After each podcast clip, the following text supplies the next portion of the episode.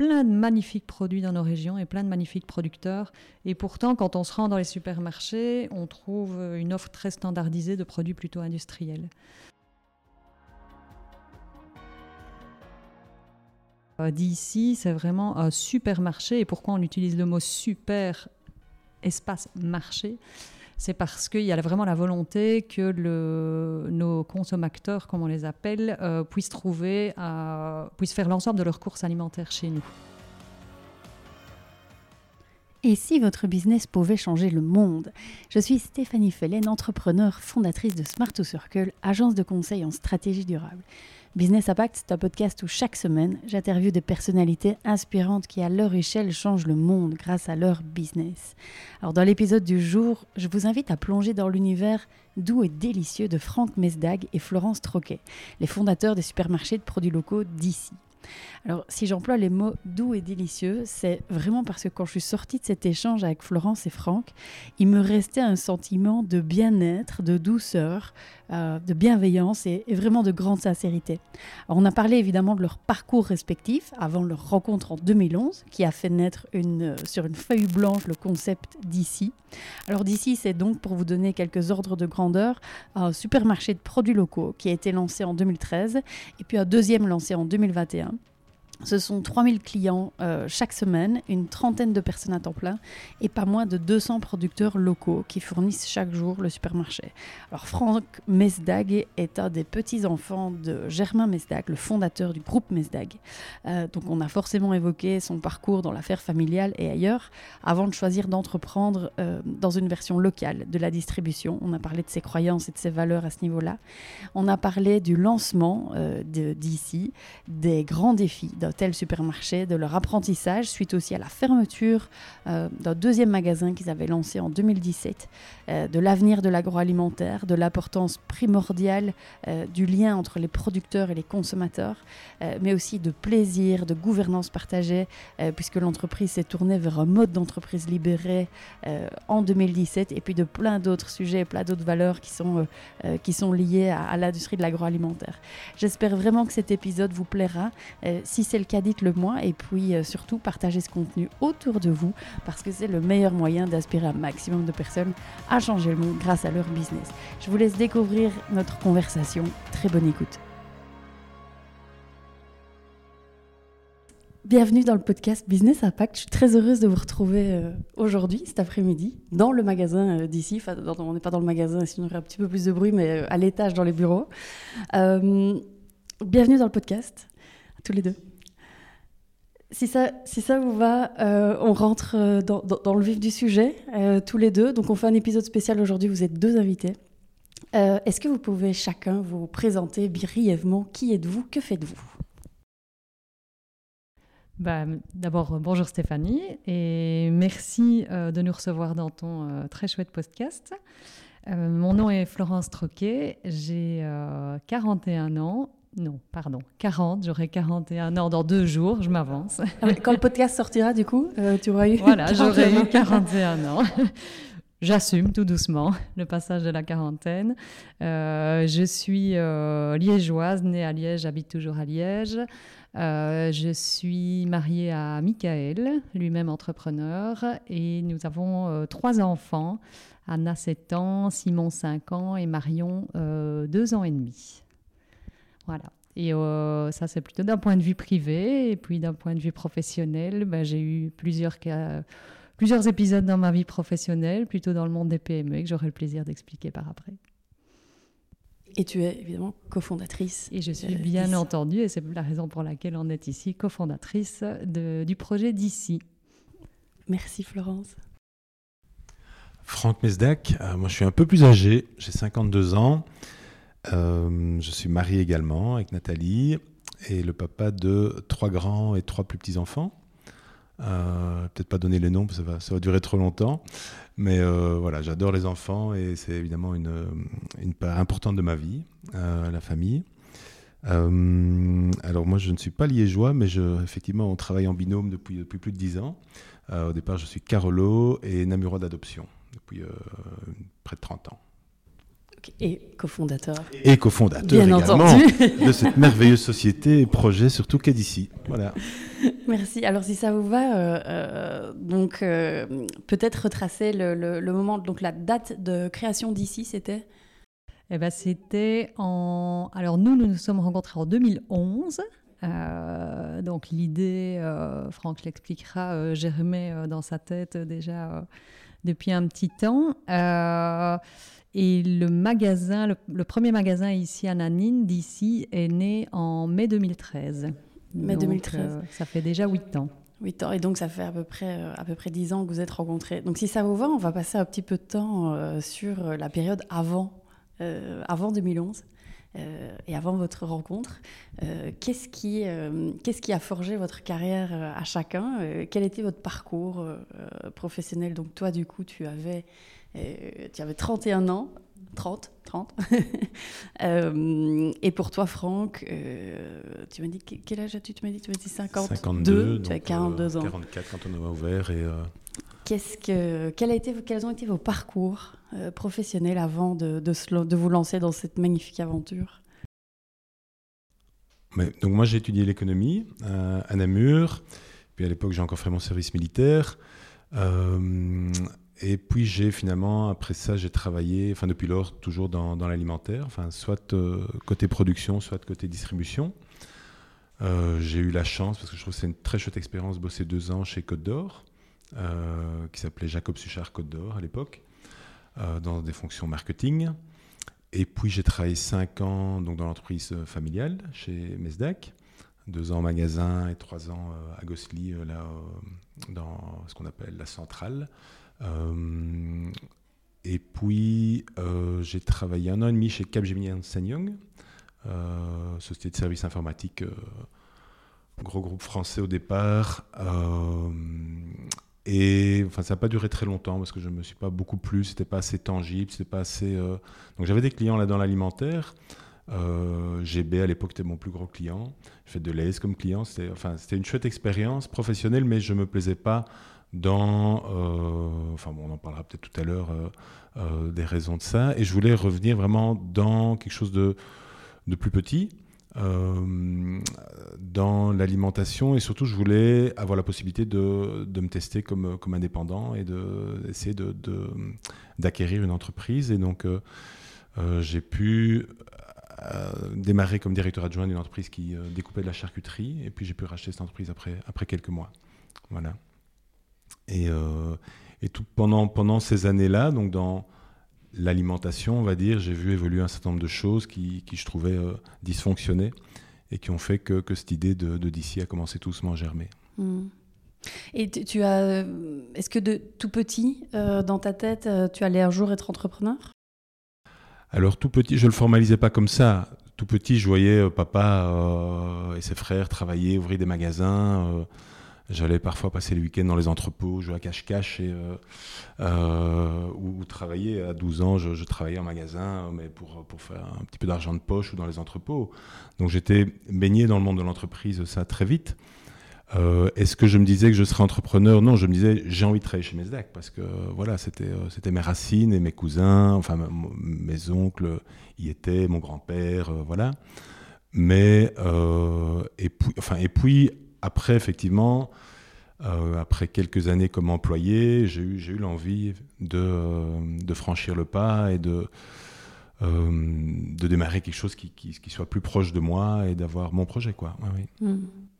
Et donc, tu as quand même un parcours, on va dire, classique de quelqu'un qui étudie euh, l'économie, au-delà du fait qu'il y ait mhm. cette, euh, cette, grosse structure MESDAG euh, qui, qui, qui, aide, ou, pas, je ne sais pas, on va.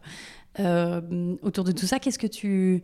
donc, tu as quand même, si je compte bien, à peu près une vingtaine d'années de, de, carrière classique mhm. avant, avant de, de, te lancer dans l'entrepreneuriat. Non, un petit peu moins du coup, parce qu'à charcuterie. Non, un peu moins, parce qu'effectivement, j'ai une dizaine d'années. Oui, ça fait, on va dire, euh, ça fait un peu moins de 20 ans que je suis indépendant. Oui.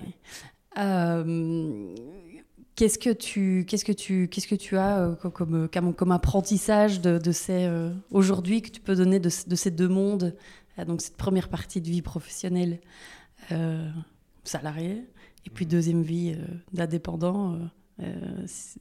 qu'est-ce que tu peux euh, qu'est-ce qui ressort de, cette première partie de vie, en tout cas de salarié et d'apprentissage?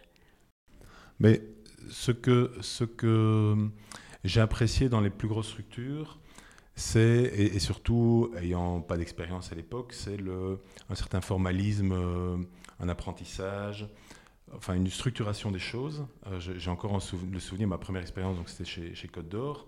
Je revois encore le, petit book qui m'est préparé pour l'onboarding, où j'allais euh, rencontrer toute une série de personnes dans l'organisation. J'allais rencontrer le CEO, qui était un Canadien à l'époque, aller rencontrer des, producteurs, enfin des, sous-traitants plutôt de l'entreprise, c'est dans la communication, donc des agences, euh, des agences médias, des agences de com, euh, aller visiter les usines, euh, les clients, donc pour, donner une, vision, enfin, donner une vision large des choses. Donc tout ça, je trouvais ça très pertinent. C'est là où j'ai appris, j'ai découvert les entretiens de, progression. Et il faut dire, je, je, trouve beaucoup de chance parce que j'avais un, boss, Pierre Ivins, qui fait d'ailleurs une, belle carrière chez ce qui est devenu Kraft après, euh, qui, euh, enfin, qui m'a qui m'a aidé quelque part à, me révéler et, notamment, je me souviens ces entretiens-là, quand j'en ressortais, j'ai l'impression d'abord qu'il me connaissait mieux que moi-même. C'était assez, euh, assez, enfin, bien préparé, bien conduit et, c'était hyper boostant. Enfin, c'était vraiment très très gai. Donc donc de ça, je retiens, enfin de ces grosses boîtes, ce côté-là très très positif. Ce qui était plus difficile pour moi, c'était parfois les côtés un peu politiques, euh, des gens qui, euh, qui parfois travaillaient plus pour eux, pour l'entreprise, je trouvais, dans ces grosses organisations. Euh, et, et, donc, à contrario, dans les petites structures, et bon, d'ici est une toute petite structure, et on a commencé à nous deux au départ d'une feuille blanche. Donc voilà, là c'est le plaisir, mais aussi parfois la panique de se dire que tout est à construire avant d'ouvrir le magasin. Ici, le premier magasin, ben, on n'avait pas de système informatique, on n'avait pas, je sais pas moi, de fournisseur de frigo, on n'avait pas de... Euh, enfin bon, c'était vraiment la feuille blanche. On a, voulu, on a voulu que ce soit comme ça. Et donc, euh, d'avoir cette possibilité de, rêver à quelque chose et puis d'essayer de le concrétiser, enfin ça, je trouve ça vraiment très très gai. Et euh, voilà, c'est l'aventure qu'on mène depuis lors, dans le plaisir, puisque c'est à tous les deux une motivation de départ, et ça reste dans la grande majorité des cas, vraiment du plaisir. Florence, à toi, quelle a été euh, ta vie euh, avant d'ici? Eh bien, moi, j'ai fait euh, la gestion à l'Université de Liège, donc un parcours assez, assez similaire. J'avais déjà dans mes options l'entrepreneuriat et la finance, qui étaient un peu mes deux, mes deux dadas, mes deux plaisirs. Euh, et dans ma carrière professionnelle, j'ai commencé par la finance, puisque j'ai travaillé trois ans chez euh, InBev, qui s'appelait euh, Interbro à l'époque, dans, dans le département financier. Je m'occupais de la consolidation des états financiers, donc c'était assez technique. On peut imaginer que pour InBev, ça doit être du, du, costaud. Voilà. Et au bout de trois ans, euh, je me suis vite rendu compte que si je continuais là-dedans, j'allais devenir une vraie technicienne financière, ce que j'avais pas envie d'être. Euh, et je, à ce moment-là, euh, mon papa qui a qui avait développé un bureau d'études techniques d'une centaine de personnes, cherchait quelqu'un pour l'aider pour tout ce qui était justement gestion des ressources humaines et gestion administrative et financière.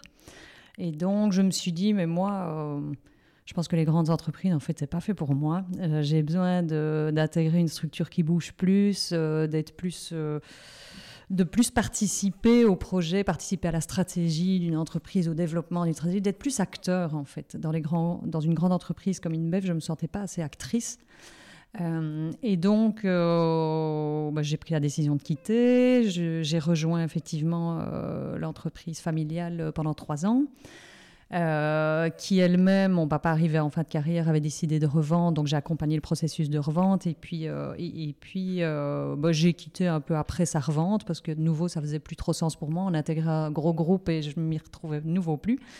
et là, L'envie d'entreprendre, moi, elle, euh, elle était en moi depuis longtemps. Je me suis toujours dit, je vais faire un peu mes armes euh, dans, le monde de l'entreprise et puis j'entreprendrai quelque chose. Petite, euh, j'aimais déjà beaucoup organiser euh, des choses, j'aimais rassembler. euh, J'organisais toujours les 24 heures vélo autour de la maison de ma grand-mère avec tous mes cousins. On tournait, enfin, c'était, voilà, et j'organisais, chacun avait son poste. Ma cousine devait tenir le, le bar à grenadine et, et l'autre devait préparer les vélos et j'adorais ça. Et, et je, crois que j'aimais organiser en fait et rassembler les gens.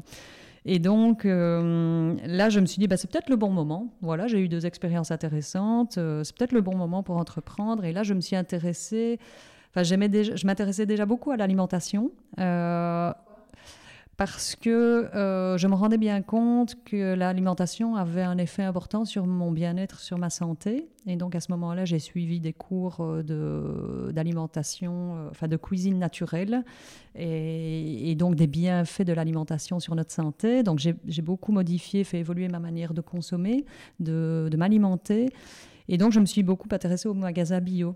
Et à l'époque, donc c'était en, 2000, euh, 2009, je pense, c'était encore un peu le début. Il y avait, les, premiers vrais pionniers qui dataient de bien avant, et puis c'était un peu le début du boom des magasins bio. Je me suis dit, tiens, pourquoi pas moi Euh, Et donc je me suis intéressée un peu à ça. J'ai été travailler dans quelques magasins bio pour voir un peu comment ça se passait. Et puis très vite, je me suis rendu compte, mais en fait, moi... euh, j'ai pas envie d'entreprendre toute seule, j'ai envie d'entreprendre, mais pas toute seule. Je suis suis pas une solitaire, je suis plutôt quelqu'un de collectif. Euh, et donc, je me dis, bon, bah, je vais me laisser le temps de, de- de- passer le mot, de chercher, euh, si possible, dans l'alimentation durable. Et là, euh, le hasard a fait que j'ai rencontré bah, un ami commun de Franck et moi qui s'appelle Jean-Marc Richir, qui, a des, deux- qui était actionnaire de deux PME ici dans le Namurois et qui m'a dit, écoute, plutôt dans le loisir créatif, donc rien à voir. Il m'a dit, écoute, nous, on a vraiment besoin de quelqu'un pour nous aider à structurer la boîte et si tu es d'accord de venir, ben, après, euh, en même temps, je t'aiderai à trouver un projet. Euh, moi, je baigne beaucoup dans l'entrepreneuriat, donc je me suis dit, bon, bon j'ai rien à perdre. Moi, j'avais un bon feeling humain. Et, effectivement, pendant deux ans, euh, j'ai travaillé avec eux pour aider à structurer la boîte. Et il m'a dit un jour, bah, tiens, j'ai un ami qui s'appelle Franck Mezzac et il a, il a vraiment une chouette idée. Et il n'a pas envie de le faire seul. Et quand il m'en a parlé, je trouvais que vous aviez des profils assez complémentaires. Et si tu es partante, je te le présente. Et voilà d'où- est née euh, finalement notre rencontre. Magnifique comme quoi. Moi, je crois quand même beaucoup dans l'alignement des planètes. Ah, c'est clair. Si ça Moi doit se aussi. faire, ça se fait. Si ça ne doit pas se faire, ça ne se fait pas. Donc, j'ai- cette croyance que vous deviez vous rencontrer euh, d'une Oui. manière ou d'une autre. Et, et- et Euh, moi, je crois beaucoup aussi à finalement euh, tout- tout- tout- toutes ces expériences sont souvent le fruit de, rencontres humaines, euh, d'aventures humaines. Et, souvent, on me dit Et pour toi, c'est quoi l'entrepreneuriat? Alors, il y en a qui ont des grandes définitions, mais pour moi, c'est d'abord une aventure humaine, en fait, tout simplement. Et, l'envie de le faire euh, à plusieurs plutôt que toute seule. Alors du coup, avant d'aller sur, euh, sur votre rencontre, j'aimerais bien savoir comment ça s'est passé concrètement, vraiment dans le détail, cette feuille blanche. Est-ce que vous l'avez encore d'ailleurs, cette feuille blanche euh, Ça va être pas mal.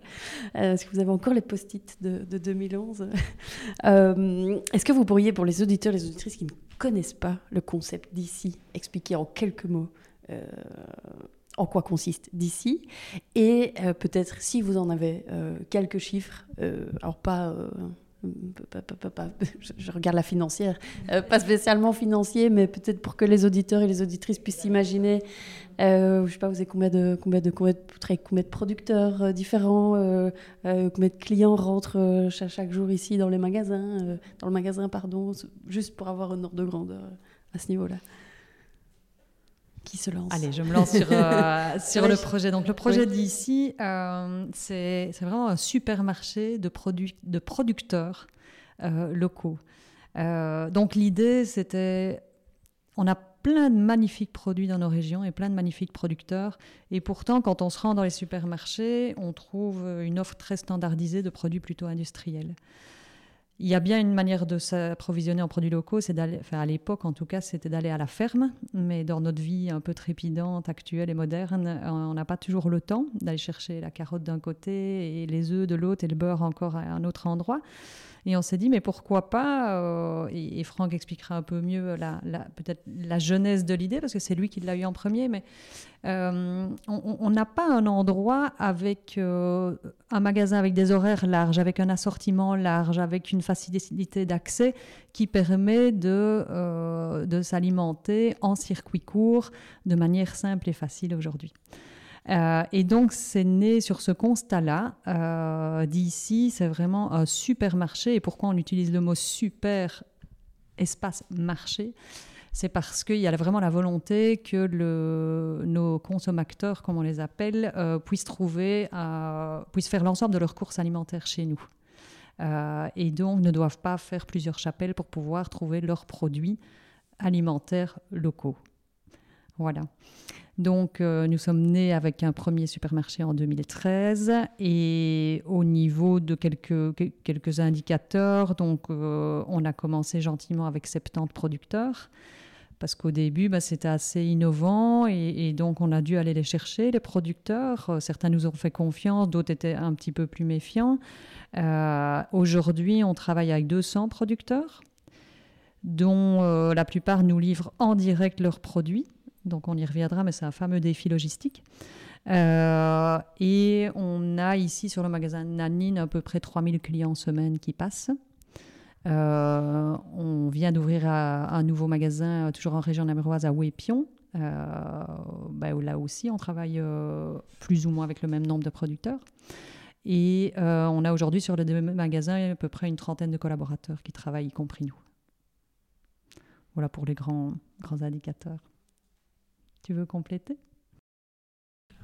Oui, peut-être dire que, et je repense à Jean-Marc dont tu parlais tout à l'heure, hein, qui, est à l'origine de notre rencontre, enfin, dès le début, il y avait vraiment une volonté de développer un projet économique, euh, mais aussi d'avoir un projet euh, sociétal, enfin un projet à impact positif.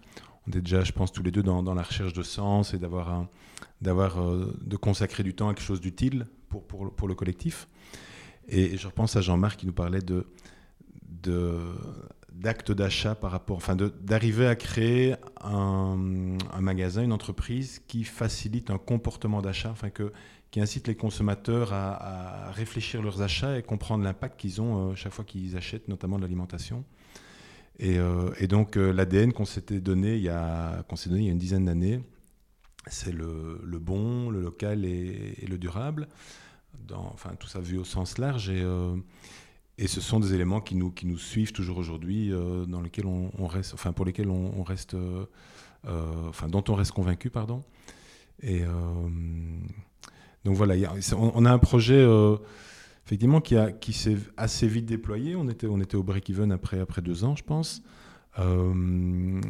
et en même temps, on est, on est toujours à cheval entre des côtés euh, économiques et sociétaux, ou des côtés militants et commerçants, comme dirait un collègue. Euh, mais voilà, ça fait aussi, euh, je pense, le, charme de ce projet. c'est. Voilà, et en même temps... Parce que... Ouais, enfin, on reviendra, on va certainement parler beaucoup de l'alimentation. Moi, c'est un, de mes dadas et de voir les, les enjeux qu'il y a autour. Mais donc voilà, je m'arrête là, sinon je suis parti. On peut naviguer, hein, ça ne me gêne pas.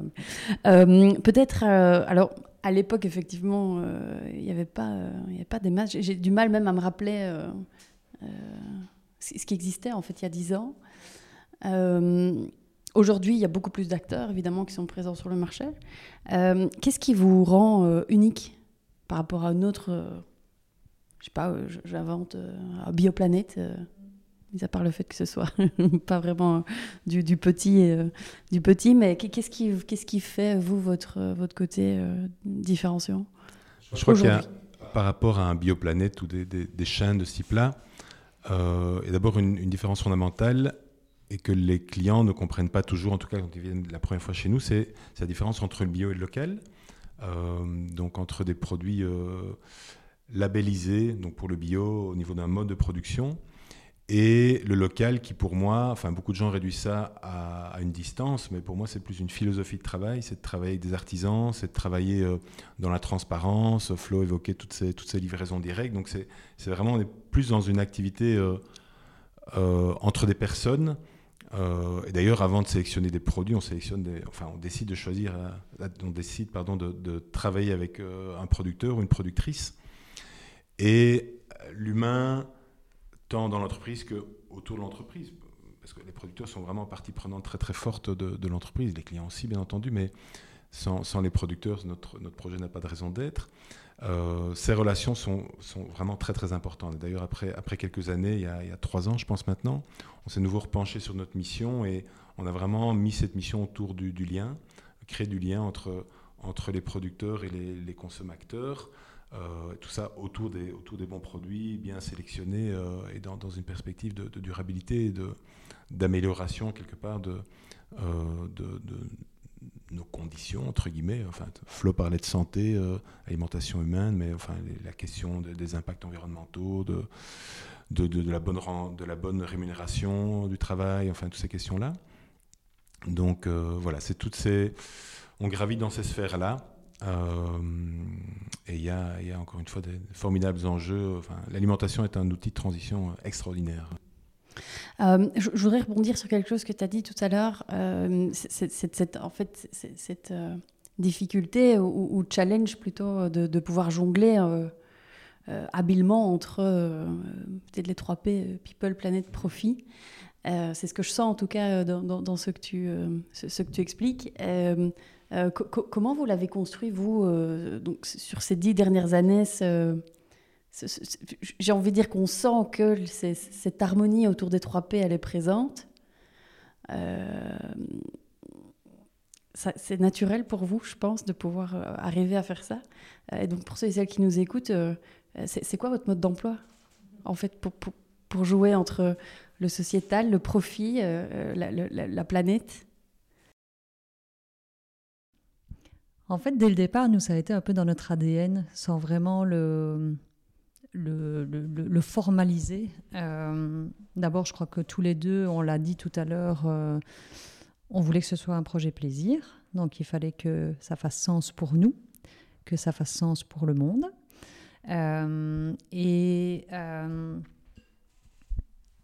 très vite, dans l'ADN du projet, euh, il y a eu cette, cette volonté de travailler avec des producteurs locaux. Donc, travailler avec des producteurs locaux, ça veut dire des produits qui viennent de moins loin, ça veut dire euh, ben, valoriser euh, l'économie locale, donner de l'emploi et créer de l'emploi euh, chez nos producteurs. Euh, une attention importante à la manière de produire les, produits qui rentrent en magasin. Et puis des valeurs humaines fortes. Tous les deux, je pense que ça, fait partie de nous. Je l'ai dit tout à l'heure, on voulait que ce soit un projet collectif.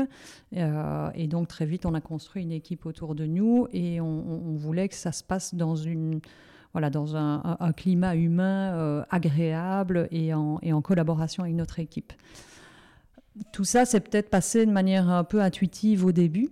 Et puis petit à petit, ben voilà, l'entreprise grandissant, on s'est dit, et, puis toutes ces, euh, euh, toutes ces notions euh, d'entreprise sociétale qu'on menait peut-être de manière un peu intuitive au début, bah, a commencé à, à, émerger autour de nous, et, et, de plus en plus on en entend parler, et on s'est dit, mais voilà, maintenant on a envie de le structurer un peu plus. Comment on peut faire pour, euh, pour, pour vraiment euh, se sentir en équilibre entre ces trois P, comme tu dis, le people, le planet et le prosperity? Et nous, on ajoute souvent le, le quatrième P. Bon, il est souvent partnership, mais nous, on met le plaisir parce que c'est notre valeur première.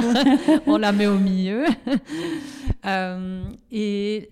Et donc, ben, on a commencé un peu à réfléchir comme ça en se disant, ben, voilà ce qu'on fait déjà, aujourd'hui, hein, comme je disais, de manière un petit peu intuitive.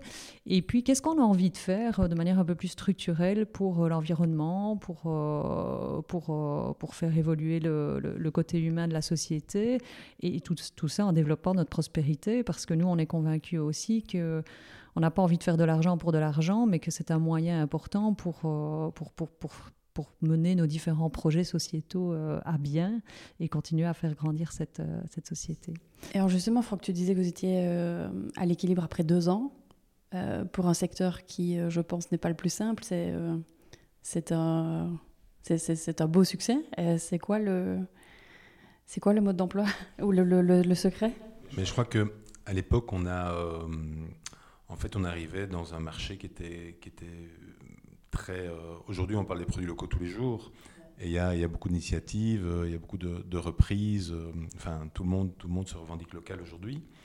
À l'époque, ce n'était pas le cas. Et notamment, la, chance dont on a bénéficié, c'est de étant, un peu pionnier, d'avoir une couverture média fort importante. À l'époque, on a beaucoup parlé de nous. et de pouvoir. Et, aussi, je pense, ce qui, a été apprécié, c'est que on a voulu. Enfin, le magasin, tu l'as vu, il est, différent d'un magasin classique. On a voulu le créer de nos blancs chemins euh, sans, s'inscrire dans les standards de ce qu'on connaît euh, d'habitude dans les, dans les supermarchés alimentaires. Donc vraiment créer quelque chose de différent, avec une équipe aussi qui était très différente, à part euh, moi qui avais un peu travaillé en, supermarché et une collaboratrice de l'époque qui avait travaillé aussi un an chez Daily Traiteurs, je pense, de mémoire tous les autres membres de l'équipe, il y avait des gens qui venaient du monde agricole, il y avait, je me souviens, une fille qui venait du, du VVF. Enfin, c'était les, collaborateurs, on les a pris pour les valeurs, pas tout pour leur connaissance des, euh, process retail. Quoi. Donc là, c'est vrai qu'on a pris un peu de risque et puis progressivement, on a un peu réaligné tout ça. Mais c'était vraiment la volonté de, créer autre chose, euh, en partant un peu à l'aventure, c'est vrai. Euh, mais voilà, je crois que ce qui a fonctionné, c'est la, quelque part la sincérité de ce à quoi, enfin, ce qu'on proposait. C'était aussi le fait que et euh, dans, et dans les éléments de différenciation, c'est qu'on propose beaucoup de choix, beaucoup de choses différentes. Euh, alors on a la chance en Belgique et en Wallonie en particulier d'avoir beaucoup de très bons produits. Donc euh, je ne vais pas dire que ce n'était pas, pas difficile, mais il fallait aller chercher tous ces produits, toutes ces pépites qui sont parfois un peu cachées et, comme l'a dit Flo tout à l'heure, mal, mal distribuées, très peu distribuées, mais elles sont là.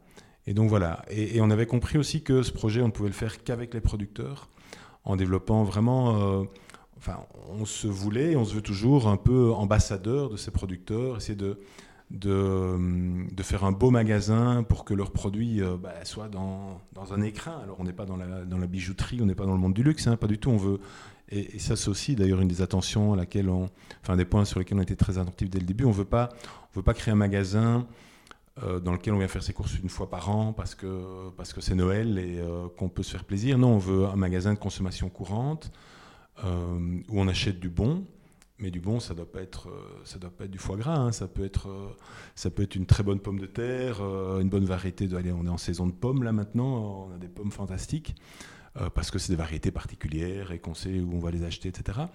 Donc ça peut être du bon entre guillemets tout simple, mais vraiment de consommation courante. Et, donc progressivement, que les clients quand ils viennent chez nous, grâce à la présence des producteurs, découvrent de nouveaux produits, parce qu'au départ, c'est des produits qui, Enfin oui, c'est du beurre, c'est de, la pomme de terre, c'est de la bière, c'est du chocolat, mais on n'a pas de produits de marque, on n'a que des produits artisans, donc il faut que les, clients les découvrent. Et, comment ils font ça?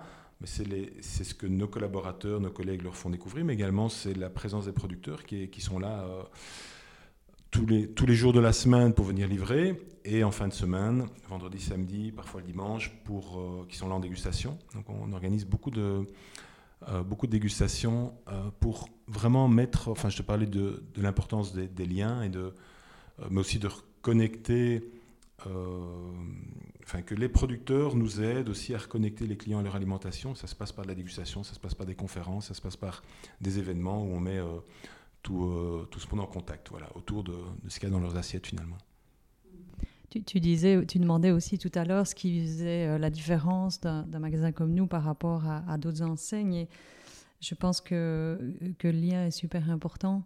Et donc, par exemple, euh, chaque année, euh, bah, au mois d'octobre, ici, on le fait le 28, on organise un grand souper avec tous nos producteurs. C'est un moment, c'est un, super moment parce que bah, nous, ça nous fait plaisir de les, de les rassembler autour de la table. Eux, comme je le disais tout à l'heure, c'est souvent des, gens qui travaillent seuls ou vraiment des très petites équipes, donc ils sont contents aussi de se mettre en lien et, de se rencontrer entre confrères, entre guillemets. Et puis de là sortent d'abord un super moment, on, s'amuse bien, mais de là sortent parfois des collaborations aussi. Et là, euh, pour nous, bah, c'est vraiment un réel plaisir quand on se dit, ah ok, euh, il y, a autre chose que du commerce dans ce magasin. Il y a aussi de belles rencontres qui sont et des beaux projets qui émanent.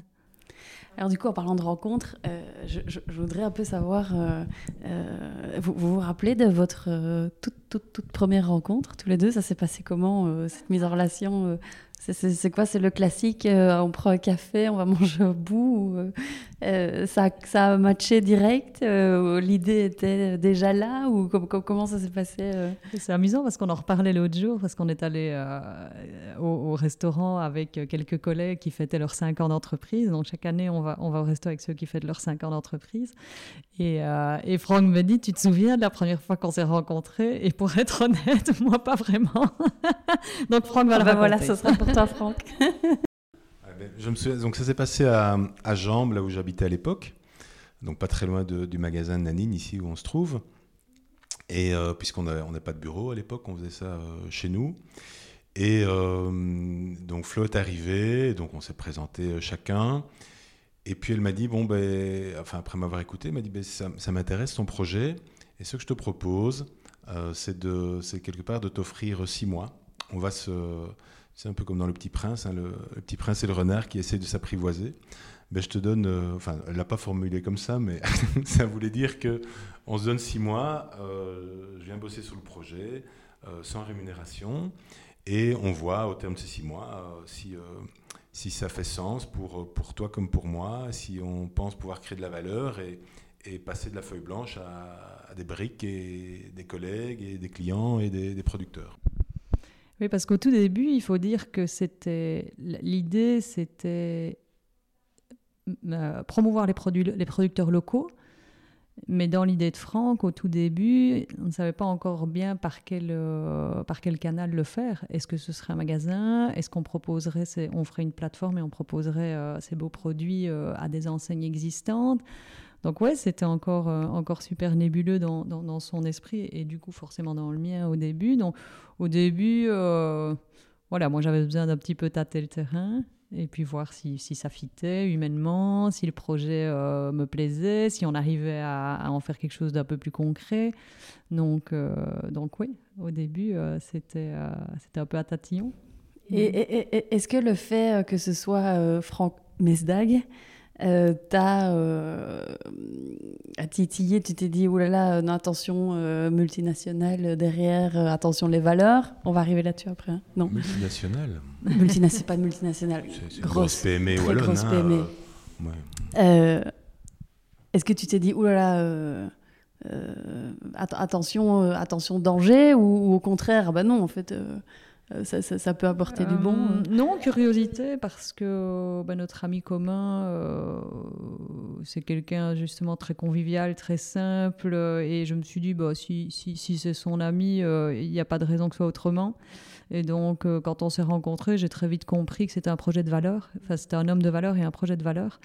et, voilà, très vite, on, on s'est raconté nos histoires respectives, et moi, je trouvais ça justement formidable de, de, de, venir d'un d'un secteur de l'alimentation assez traditionnel et d'avoir envie d'apporter quelque chose de, de, différent au monde, tout en, en capitalisant sur ses expériences.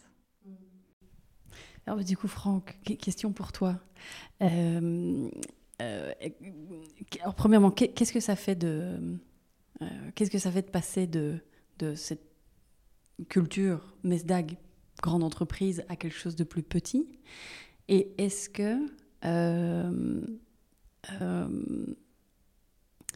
plutôt comment toi tu vis euh, cette situation d'être finalement un peu à l'opposé, ou alors tu me corriges, ou alors c'est pas à l'opposé de ce que fait Mesdac, je, ne sais pas.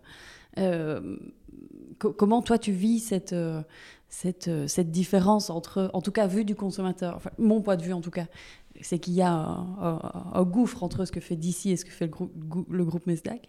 Et comment est-ce que toi tu vis ça euh, et quel est ton regard là-dessus? Moi je considère que chez DC, on fait quelque part du, commerce alimentaire comme le faisait euh, mon grand-père euh, à l'époque au lendemain de la guerre, à savoir, à savoir travailler avec ce qui est disponible, savoir ce qui est produit autour de chez nous. Euh, produits qu'on sélectionne chez des gens qu'on connaît, euh, qu'on a visités, qu'on rencontre. Et donc, on, est, on, est, on a une toute autre échelle. Euh, une entreprise comme Mesdac, mais tu parles de Mesdac comme on pourrait parler de, de je sais pas, de Deleuze, oui, de oui, oui, clairement, hein, parce qu'en l'occurrence. Voilà, on, on, est dans, dans, une autre dimension. Et du coup, enfin, je vais te répondre autrement. C'est un, ami qui m'a dit quand, j'étais dans ma précédente entreprise, euh, donc euh, une société qui s'appelle Les Frais qui découpe des produits de charcuterie pour la distribution. Euh, il m'avait dit, tu sais, peu importe l'activité dans laquelle tu es, il m'a donné entre guillemets deux règles, on va dire, pour tes auditeurs. la première, c'est, et je trouvais que c'était plein de bon sens, et c'est un, copain qui, qui n'a que du bon sens, il s'appelle Frédéric Denis. Euh, il me dit, peu importe le secteur dans lequel tu es, parce que je débutais à l'époque, il était déjà entrepreneur indépendant à l'époque, il me dit, euh, pour peu que tu sois quelque part plus malin que la moyenne, normalement, mathématiquement, tu dois réussir. Bon, bah, c'était un peu rassurant, pas que je me sentais plus malin que tout le monde, mais bon, j'avais fait quelques études, j'avais un peu d'expérience. Et la deuxième, euh, la deuxième règle, c'est que quelque part, il n'y a, que, a que deux positionnements possibles. Soit tu es le leader de ton marché, t'es le, le plus grand, ou tu as la meilleure technologie, ou tu as la, meilleure distribution euh, maintenant au niveau mondial, soit tu es dans la niche. Parce qu'entre les deux, quelque part, tout le monde se bat pour la même part du gâteau et euh, tu n'as pas grand-chose à, faire valoir, si ce n'est si le prix. Et quelque part, pour, pour revenir à la distribution euh, dite classique, hein, la grande distribution, quelque part, c'est un peu enfin, la situation dans laquelle ils sont arrivés aujourd'hui, c'est que on a une série d'enseignes qui proposent toutes, grosso modo, les mêmes produits. Euh, ils ont toutes, euh, je sais pas, du Coca-Cola, euh, des Mars et, et, des, des, langes Pampers. qu'on soit dans les chaînes plutôt haut de gamme, enfin, je sais pas, type de l'aise, ou dans, chez les discounters, finalement, ils ont tous les mêmes produits. Et ils se battent tous sur le prix avec tous les effets pervers que ça a vis-à-vis de la production, parce que comme, euh, comme il ne crée plus beaucoup de valeur et que euh, l'estomac des Belges n'est pas extensible à l'infini, euh, ben finalement, ils se, tirent tous dans les pattes et c'est à celui qui a le folder le plus agressif la semaine. Et avec la conséquence, c'est que cette pression sur les prix, elle retombe après sur les producteurs, baisse de qualité, crise alimentaire, il n'y a pas de marge. Enfin bon, donc on arrive à un système qui est très, qui est très qui n'est pas très durable, euh, qui ne crée pas, je trouve, beaucoup de valeur. Euh, bon, enfin, je ne suis pas là pour, non plus pour euh, critiquer la distribution, parce que ça, enfin, ça peut être aussi un formidable outil, on peut, en parler tout à l'heure. Je trouve qu'il y, a des super perspectives, mais il faut peut-être parfois des, changements de paradigme. Mais donc, nous, on est parti sur tout à fait autre chose. nous, J'étais, acheteur, j'étais producteur, donc vendeur quelque part. On était des deux côtés de la table. Et je ne voulais plus, moi, de ce, de ce rapport euh, euh, gagnant-perdant, finalement, de ce rapport de force euh, qui amène qu'à des. Enfin, où on n'est pas du tout dans le plaisir, on ne crée pas de valeur, enfin, on a. c'est ça qui t'a. C'était ça le déclic pour toi de dire ça, non, ça c'est pas ok, non, les relations sont pas bonnes. Enfin, c'est plus le enfin, une analyse d'une série de, de, paradoxes. Enfin, d'abord que les produits venaient de plus en plus loin, euh, sans soucier de rien, euh, juste pour gagner 3 francs 6 sous, on faisait venir un produit de, 5000 km plus loin parce que ça allait nous coûter un tout petit peu plus, un tout petit peu moins, pardon. Mais euh, les externalités négatives, etc., tout ça, on s'en préoccupe pas beaucoup. À côté de ça, c'est de voir que, et bon, je crois que c'est un secret pour personne, hein, beaucoup, de, beaucoup de personnes dans le secteur alimentaire, production primaire, sont, ont énormément, beaucoup enfin, énormément de difficultés à, à, vivre décemment de leur travail. Enfin, c'est gens qui sont qui sont euh, très engagés, qui travaillent beaucoup, qui sont euh, l'accès à la terre est très très cher, les investissements euh, dans une agriculture classique sont, très élevés et ils n'arrivent pas à vivre de leur travail. Ce sont des gens qui nous nourrissent et ils n'arrivent pas à vivre de leur travail. C'est quand même très très très paradoxal.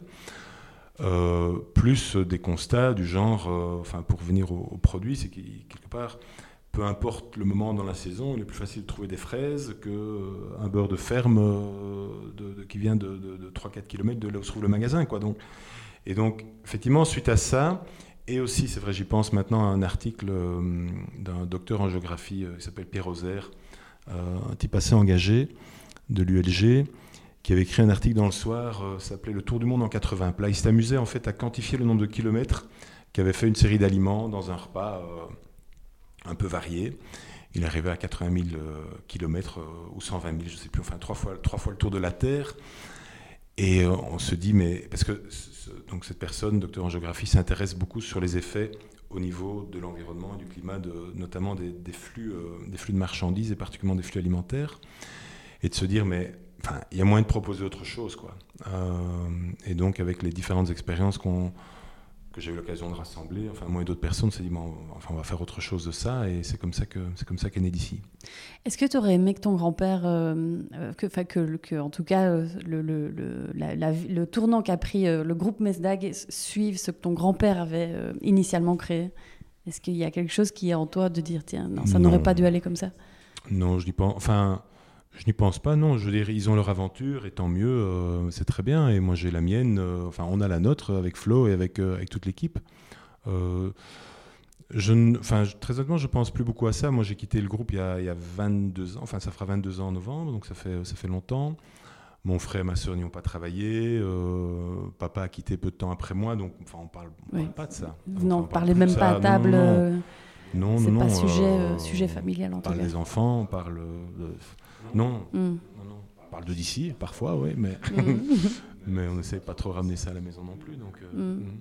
Euh, pour revenir à, alors je sais pas si, je ne sais plus si c'est euh, pour Franck ou pour, pour Florence, par rapport aux grands défis d'un supermarché comme d'ici, tu parlais de logistique tout à l'heure, je pense. c'est quoi finalement le, le, plus grand défi d'un supermarché qui fonctionne en circuit court comme, comme d'ici? Alors moi, je vais peut-être parler effectivement d'une réalité de, terrain, qu'est la logistique. Franck viendra peut-être plus sur des, défis plus macro, mais c'est vrai qu'un de nos plus grands euh, défis, euh, c'est l'approvisionnement et la logistique. Parce qu'il faut se rendre compte qu'un supermarché comme d'ici, contrairement à, une enseigne de la distribution qui commande la majorité de ses produits à une centrale et donc il y a un camion ou deux qui arrivent par jour, chez nous, c'est, on a parlé tout à l'heure de 200 producteurs, on passe plus de 150 commandes semaine, 150 livraisons semaine, 150 factures semaine. Donc c'est vrai qu'il faut, faut, se rendre compte que c'est euh, que c'est un travail titanesque. Euh, et donc l'approvisionnement aussi, parce que si on veut ouvrir un d'ici euh, demain dans une autre, euh, allez disons en, province, dans le Hainaut ou, en province de Liège, notre concept fait qu'on va recommencer une grande partie de notre sourcing. parce que ben on, on, est un projet local et on va travailler avec des producteurs locaux. Alors, sans doute qu'il y a une, petite moitié de notre assortiment euh, qui va, qu'on va pouvoir continuer à proposer dans ces magasins-là, mais il faudra recommencer le, sourcing. Et c'est ça qui fait la beauté de notre de projet aussi, mais c'est ça qui en fait la difficulté, euh, difficulté également. Quoi. Et de trouver des producteurs, ça a défi ou pas? Après, vous en avez 200, donc euh, je me dis, euh, c'est pas, ça, c'est pas tellement. Euh, Alors, trouver des producteurs au démarrage, c'était un peu plus compliqué parce qu'il a fallu le temps de faire comprendre ce qu'on voulait faire, de créer la confiance, etc. Aujourd'hui, c'est plus souvent eux qui viennent frapper à notre porte, donc ça, c'est, je veux dire, ça, ça a fort évolué depuis. Maintenant, de trouver des producteurs qui peuvent aussi assurer un peu de volume, c'est pas toujours facile. Euh, sans tomber dans l'industriel aussi.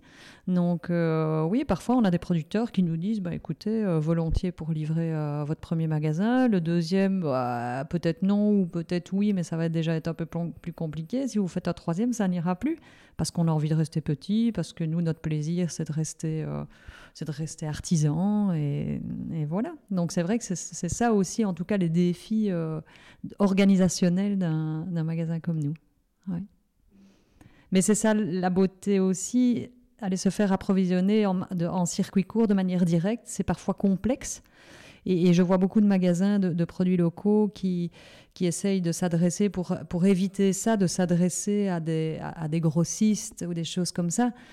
Mais c'est là où on perd tout le lien concret, parce que quand un, producteur vient ici et, vient livrer euh, euh, ben, ses produits, ben, c'est l'occasion d'avoir un contact. Euh, euh, moi, je me souviens d'Henri Vranken, un maraîcher euh, qui traversait le magasin avec ses bottes euh, pour venir livrer.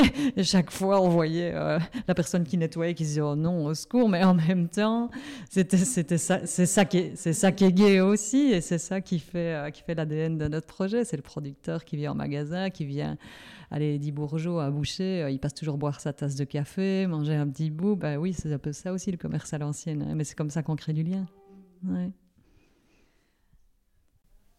Autre défi, je regarde Franck si. Oui, mais je, S'il y a quelque chose qui te vient ben, Ce qui me vient, c'est qu'aujourd'hui, parce que donc on, enfin, on en parlera peut-être, mais on, essaie d'évoluer vers une gouvernance partagée, fonctionnement en cercle et de responsabiliser, responsabiliser de plus en plus les, équipes. Et donc, c'est moi qui anime le cercle sourcing. Donc, anciennement, si tu veux, c'était Florence et moi qui nous occupions de l'ensemble du, sourcing, donc de choisir euh, les, producteurs avec qui on travaillait, les produits qu'on sélectionnait. Et puis, tout ça a évolué. Maintenant, il y a, il y a cinq personnes qui font le, le sourcing. Et aujourd'hui, en fait, le défi, c'est plus de d'arriver à dire non, euh, parce que euh, comme on a un magasin qui a, une petite notoriété, euh, que les producteurs savent via via que, ça fonctionne bien, qu'ils sont payés à temps et à heure, qu'ils sont bien accueillis, que, qu'il y a plus que du business, quoi, qu'ils sont accueillis vraiment en partenaire. C'est vrai qu'on a, on a toutes les semaines, on a des propositions diverses et variées, et donc on est plus dans une difficulté de, de de choisir, enfin, quand on décide de, démarrer avec un nouveau producteur, de, euh, ben, de se positionner, enfin, bien s'assurer que ça apporte, ça apporte quelque chose à l'assortiment, que ça va pas cannibaliser un produit qui est déjà là et pénaliser un producteur qui est déjà là, qui nous a, qui nous a fait confiance au départ. Et donc, euh, euh, voilà, on a, on a, cette fidélité et, en même temps, les, les, clients veulent du choix, ils veulent que ça bouge un petit peu. Donc, il faut trouver, faut trouver ces équilibres-là. Voilà, ça, c'est sans doute un, des défis. Et notamment, passer de 70 à 200 producteurs, euh, c'est aussi le challenge de, garder une certaine intimité avec eux. En disant qu'on ne les additionne pas pour le plaisir de les additionner. D'ailleurs, je pense que pour un magasin comme celui-ci, 200 euh, est certainement un bon nombre. On ne veut pas, aller euh, plus loin parce que cette relation, cette confiance, enfin la confiance, ça ne se décrète pas, ça se, ça se construit. Mais c'est la proximité dans les relations aussi qui font que euh, on va leur donner l'idée, ben, comme Flo l'évoquait tout à l'heure, de, se mettre en lien avec un autre producteur pour développer quelque chose ensemble, ou que lorsque euh, il aura un projet, euh, enfin il rêve d'un projet, il va, peut-être nous, nous, le partager, on va peut-être lui donner l'un l'autre conseil, et, ou, il va vouloir expérimenter son produit chez nous. et donc ça, crée encore une fois des liens privilégiés. Et je trouve, nous, ça nous donne une utilité de, de les aider aussi à pour certains, à commercialiser leurs produits, parce que beaucoup, euh, beaucoup d'entre eux, au départ, ne commercialisaient le produit que chez eux. Euh, et donc, je sais pas moi, la gestion d'un code barre, par exemple, pour le passage en caisse, euh, c'est nouveau. Il y, a toute une série de choses dans lesquelles, quelque part, ils, avancent avec nous. Et donc ça, c'est aussi un côté très chouette, je trouve, dans ce projet, c'est que, sans le vouloir, on accompagne, enfin, c'est une aventure vraiment collective, on l'a dit plusieurs fois, euh, qu'on vit, qu'on vit tous ensemble. Quoi. Euh, on a, c'est, pour moi une grande communauté. Enfin, ce sont des communautés. Il y a, les 30 personnes ici euh, qui, font vivre les deux magasins. Il y a les, les, 200 producteurs. Il y a, plusieurs, dizaines de milliers de clients autour. Donc c'est voilà, sur toutes ces communautés, je trouve qu'on a de l'impact. Et ça, c'est même si on est un tout petit acteur, moi c'est ça qui m'anime, c'est de se dire voilà, on a euh, sur, sur, toutes ces personnes, il y a une série de messages qu'on peut faire passer. Et, euh, euh, voilà, ça, je trouve ça, ça a beaucoup, de, beaucoup d'intérêt. Tu parlais de gouvernance juste avant. Tu, peux approfondir pourquoi c'est, un sujet qui vous anime et est-ce que c'est là depuis le début? Ou est-ce que ça se construit depuis pas longtemps et, comment, du coup Ça, ça, m'intéresse. Je vais peut-être expliquer la genèse et puis euh, passer, euh, passer la parole à Flo. En fait, euh, donc on parle de choses qui fonctionnent bien, deux magasins, enfin un qui fonctionne très bien, un qui est en, démarrage. On a eu aussi une, une expérience moins, moins sympathique. Oui, ça faisait partie de mes questions aussi. quels ont été vos apprentissages là-dessus aussi, si tu veux élaborer Oui, mais enfin, en dire deux mots pour, pour les personnes qui nous écoutent. Donc après, après euh, un peu plus de deux ans ici, je te dis, on était au break-even, ça fonctionnait bien, on parlait de nous, euh, il y avait chaque semaine un peu plus de clients dans le magasin. On, a commencé à regarder en se disant, tiens, est-ce qu'on n'en ferait pas un troisième? Un deuxième, Un deuxième, autant pour moi, un deuxième. Euh, je m'emballe. et on a finalement ouvert un magasin à Anu. Et, et ce magasin, en fait, on n'est jamais parvenu à le faire décoller. Et euh, après un an, quelque part, si on avait continué là-bas, je crois qu'on aurait mis l'ensemble de la structure en, péril, euh, le magasin de Nanine en tout cas. Euh, on a essayé beaucoup de choses, mais on n'est pas parvenu. Enfin, on peut, on peut en parler après sur les raisons de cet échec. À, votre avis, qu'est-ce qui a fait Qu'est-ce qui a fait que ça n'a pas fonctionné? On peut, on peut y revenir, mais notamment, enfin, pour moi, un des éléments, enfin, il y, a plusieurs choses, et je pense qu'on n'était pas dans une zone assez, assez étendue en taille, et on était au milieu de l'ASB, donc le besoin de produits locaux est moins important là que si c'était au milieu de Bruxelles, évidemment, puisque on est dans une zone de production. Enfin, il y a différentes raisons, mais pour faire le lien avec la gouvernance, pour moi, on a aussi, je pense, pas très très bien géré les équipes. Enfin, c'est d'avoir. C'est très, très différent d'exploiter un magasin sur lequel on est euh, ici présent euh, tous les jours, euh, du lundi au dimanche, en tout cas au démarrage, et de déléguer quelque part, et, et de quelque part aussi de, enfin oui, de déléguer ça à une équipe qui ben, qu'on a constituée donc, à, alors c'est pas très loin, nu, hein, c'est 30-35 km d'ici, mais malgré tout c'est c'est une toute autre zone et donc on avait engagé une équipe spécifique pour ANU qui sont venus en formation euh, quelques semaines ici, mais qui euh, portaient pas nécessairement euh, toutes les valeurs du projet parce que ça, ça ne se, ça ne se fait pas non plus en, quelques jours.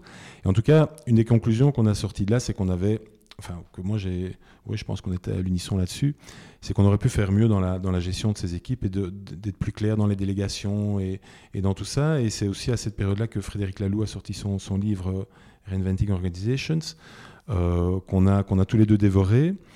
Et on s'est dit, mais. Je me demandais si ça faisait partie du, du, parcours. Oui, bien sûr, c'était concomitant. Et, euh, et donc, euh, on s'est dit, on doit absolument creuser ça, c'est du bon sens. Et, et donc, on, on s'y est intéressé. Donc, deux ans. Donc, Frédéric Laloux, euh, Reinventing Organizations, donc je mettrai les liens euh, euh, dans les notes de l'épisode pour ceux et celles qui ne connaissent pas, mais donc c'est arrivé dans vos vies à peu près donc deux ans après le lancement du premier magasin. Non, je dirais donc on a fermé à Nu en 2017, donc c'était c'était courant de cette année-là qu'on a commencé à s'intéresser à la gouvernance partagée et, comme on l'a dit plusieurs fois, on voulait un projet collectif bah, d'abord on a commencé à deux et puis on a recruté euh, de plus en plus de personnes. Et on s'est vite rendu compte qu'on était dans un projet euh, qui, euh, qui provoquait un engagement de nos équipes extraordinaire. Euh, je pense de par les valeurs que véhiculait euh, ce projet. Et donc, euh, il y avait souvent une, ouais, une envie de s'impliquer de nos équipes, etc. Et, on s'est dit, suite à cette expérience à nu un peu difficile, et, en, prenant connaissance de, bah, de l'émergence de ces entreprises libérées et plein de, témoignages après ce livre qui ont émergé avec pas mal de dirigeants d'entreprises qui s'y sont mis, on s'est dit, bah tiens, et, pourquoi pas nous? En fait, pourquoi euh, on, ne va pas dire qu'on était dans un système directif, mais en fait, on n'avait pas vraiment euh, un type de gouvernance en particulier. Euh, c'était un peu l'aventure entrepreneuriale, hein, le démarrage. En fait, on est tous un peu au four et au moulin, rien de bien structuré.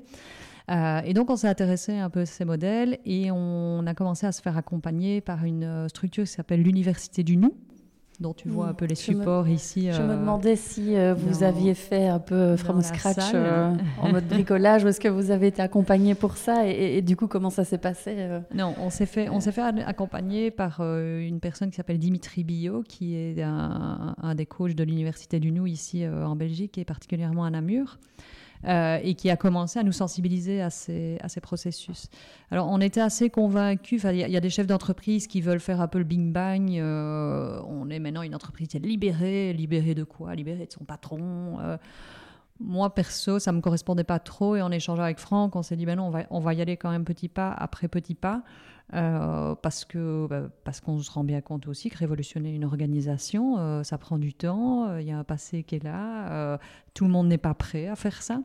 Et donc on s'est fait accompagner et on a d'abord travaillé sur des, on a impliqué notre équipe dans des groupes de travail sur des, des thématiques un peu différentes de l'opérationnel du quotidien tous les jours, euh, comme par exemple améliorer notre service client, euh, améliorer notre logistique. Euh, et donc, on, se faisait rassembler autour de la table des personnes qui n'avaient pas trop l'habitude de travailler ensemble, 3, 4, 5 personnes.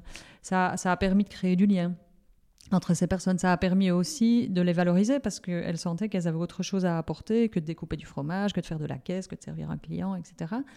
Et donc ça, je pense que ça a été une bonne première étape, c'est vraiment de construire un peu ces groupes de travail. Euh, et donc, euh, ça a permis aussi de créer de la confiance parce que une des bases pour mettre en place une gouvernance partagée, c'est vraiment d'arriver à se faire confiance que, que, la direction arrive à faire confiance à ses équipes, mais que ses équipes aient envie aussi de faire confiance à, à sa direction qui lui propose un truc il faut bien avouer, pour des gens de terrain, assez. Euh, parfois, ils nous regardaient, l'air de dire, et encore aujourd'hui, euh, vous fumez pas un peu, les gars?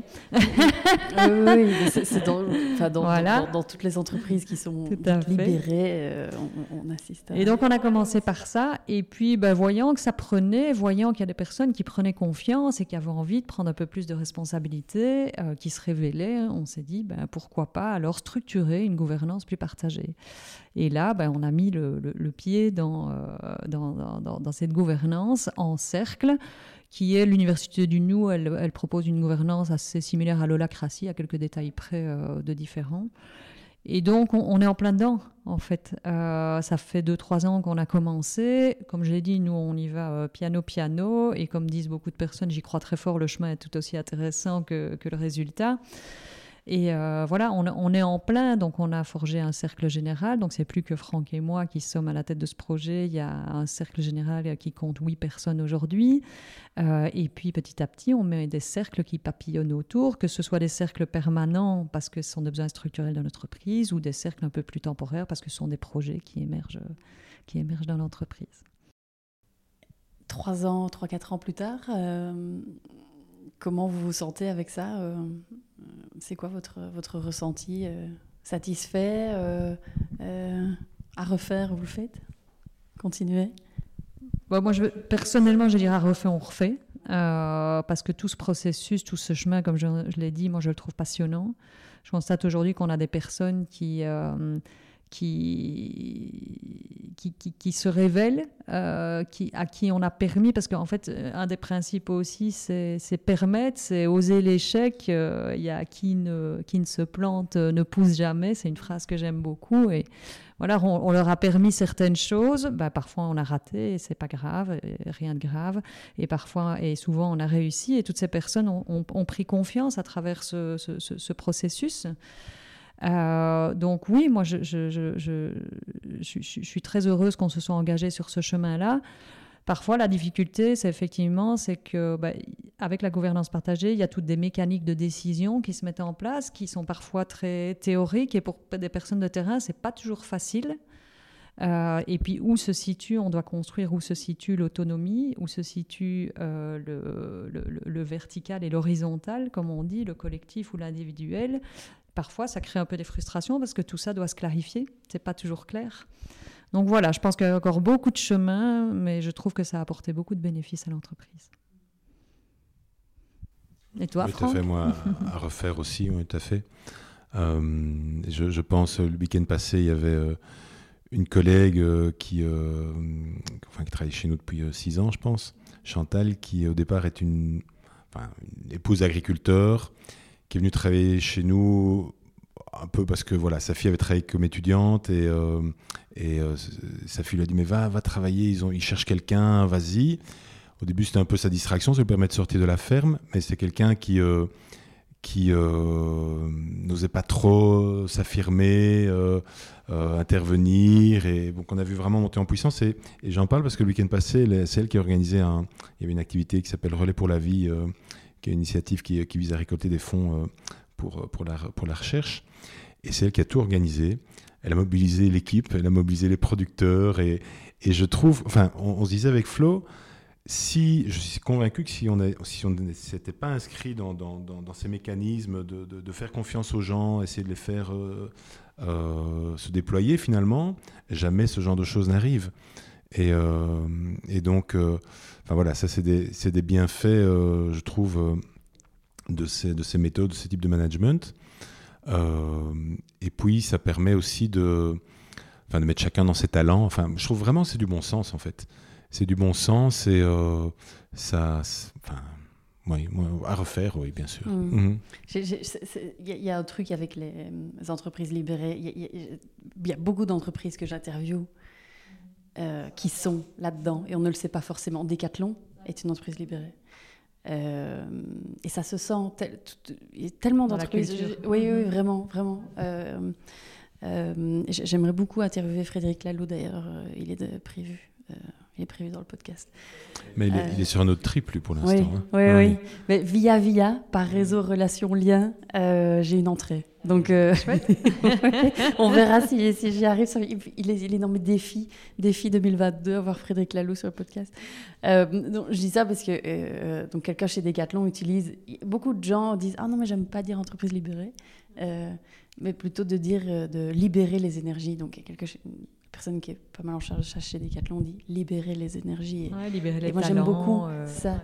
Libérer la parole aussi, parce que la, la Chantal en question, euh, euh, elle osait jamais dire, ou, ou je dis, mais ne dis pas que j'ai dit. Et, et l'autre jour, elle me dit, mais en fait, aujourd'hui, je ne sais plus me taire. À l'époque, je, je n'osais pas parler, mais aujourd'hui, je ne sais plus ne pas dire. Ben, voilà. Mieux. Il faut être prêt à ça aussi dans les entreprises libérées, c'est-à-dire que les gens ne veulent plus se taire. Et donc, il faut, faut être aussi très ouvert à la, à- au feedback, à la remise en question. euh, mais c'est ça qui fait toute la richesse. Mm. Alors, je voudrais, euh, euh, euh, si ça vous va, euh, que, que vous fassiez un petit, euh, petit- petite rétrospective sur, euh, sur vos années euh, d'ici. Euh, Est-ce qu'il y a un fait auquel vous ne vous attendiez pas et qui vous marque particulièrement depuis le lancement?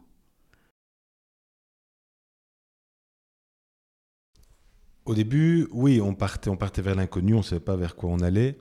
Euh, clairement, le fait d'avoir euh, des, clients aussi réceptifs, mais aussi surtout, et de, plus en plus, des équipes engagées, euh, ça pour moi, c'était euh, très révélateur du, fait qu'on est dans le bon.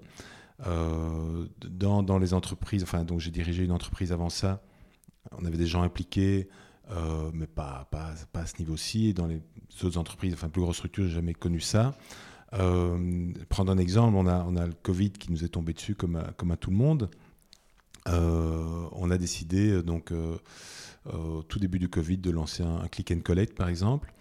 Euh, on a décidé de, couper, euh, enfin de, de scinder en deux équipes pour, euh, parce qu'on se disait à l'époque, enfin, on ne savait pas grand-chose de cette, pandémie. On se disait, ben, s'il y en a l'un ou l'autre d'entre nous qui sont touchés, on va devoir fermer le magasin. C'est quelque part, ça va fragiliser l'entreprise. Donc, et les équipes ont, embrassé ça avec une vitesse. Enfin, je trouve que ça a été remarquable. Et là, je me suis dit, waouh,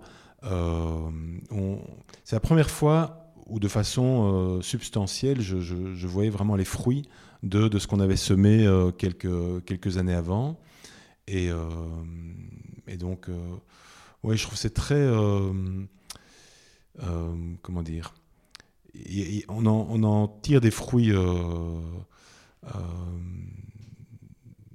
Partir du moment où on joue le jeu, et enfin on s'inscrit vraiment dans la démarche, et avec des difficultés, il ne faut, faut pas, pas se cacher, il y, a des, y a des moments où, et en tant que, en tant que responsable d'entreprise, on n'est pas très bien, parce que, notamment quand, quand il y a des choses qui vont plus mal, on a, on a parfois envie de reprendre le contrôle, et donc c'est, tout n'est pas simple, évidemment, c'est un processus, euh, mais, mais ça vaut vraiment la chandelle. euh, Pour peu, pour peu qu'on soit animé, euh, enfin, qu'on- le fasse par, par, par conviction, et je pense que ça c'est le point de départ.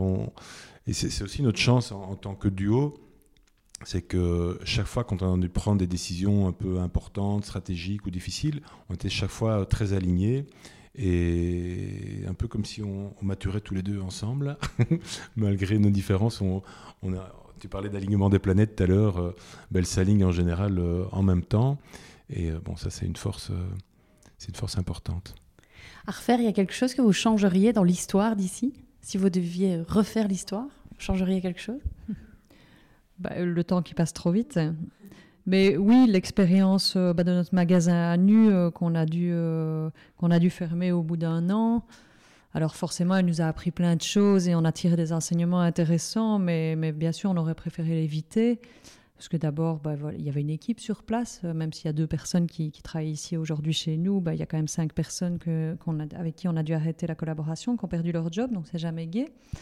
Euh, et puis ça nous a freiné un peu dans, notre envie de développement, dans nos certitudes aussi, parce qu'on se remet en question, on dit qu'est-ce qui n'a pas marché. euh, euh, on n'osait plus quelque part pendant deux ans un petit peu, on se sentait, on se sentait un peu euh, refroidi, rigidifié par cette, par cette expérience. Et puis il a fallu remettre de l'énergie ici. Et donc, euh, oui, si on avait pu, euh, si on avait une petite baguette magique pour refaire l'histoire, ce serait ça. Euh, et, ce serait plus vite aller sur des zones qui, étaient au début notre zone de prédilection pour l'expansion, c'est-à-dire le Grand Namurois, le Brabant Wallon. ouais. Et donc là, du coup, c'est quoi les plans pour l'avenir maintenant que, que cette expérience est derrière vous et que vous pouvez refaire des plans C'est quoi vos plans? Si vous pouvez les dévoiler. Oui, en toute transparence, euh, je pense qu'on doit repasser un peu de temps euh, tous les deux et avec l'équipe pour, euh, pour les rebaliser parce que pour l'instant, on est à la fois sur des projets. enfin, d'abord, on, vient d'ouvrir un magasin, donc il faut faire décoller ce magasin, c'est une première chose. Il y a la volonté d'en ouvrir d'autres. il y a la volonté aussi de, transformer le magasin Sinanine pour lui, lui amener de, de, nouveaux services pour, pour les clients. Et il y a aussi euh, une série de projets qu'on mène euh, avec les producteurs notamment. Et donc, euh, et, en même temps, enfin, tout ça est très, très excitant. c'est tous des projets d'avenir et on a les ressources qu'on a, donc on doit, je pense, faire les bons choix.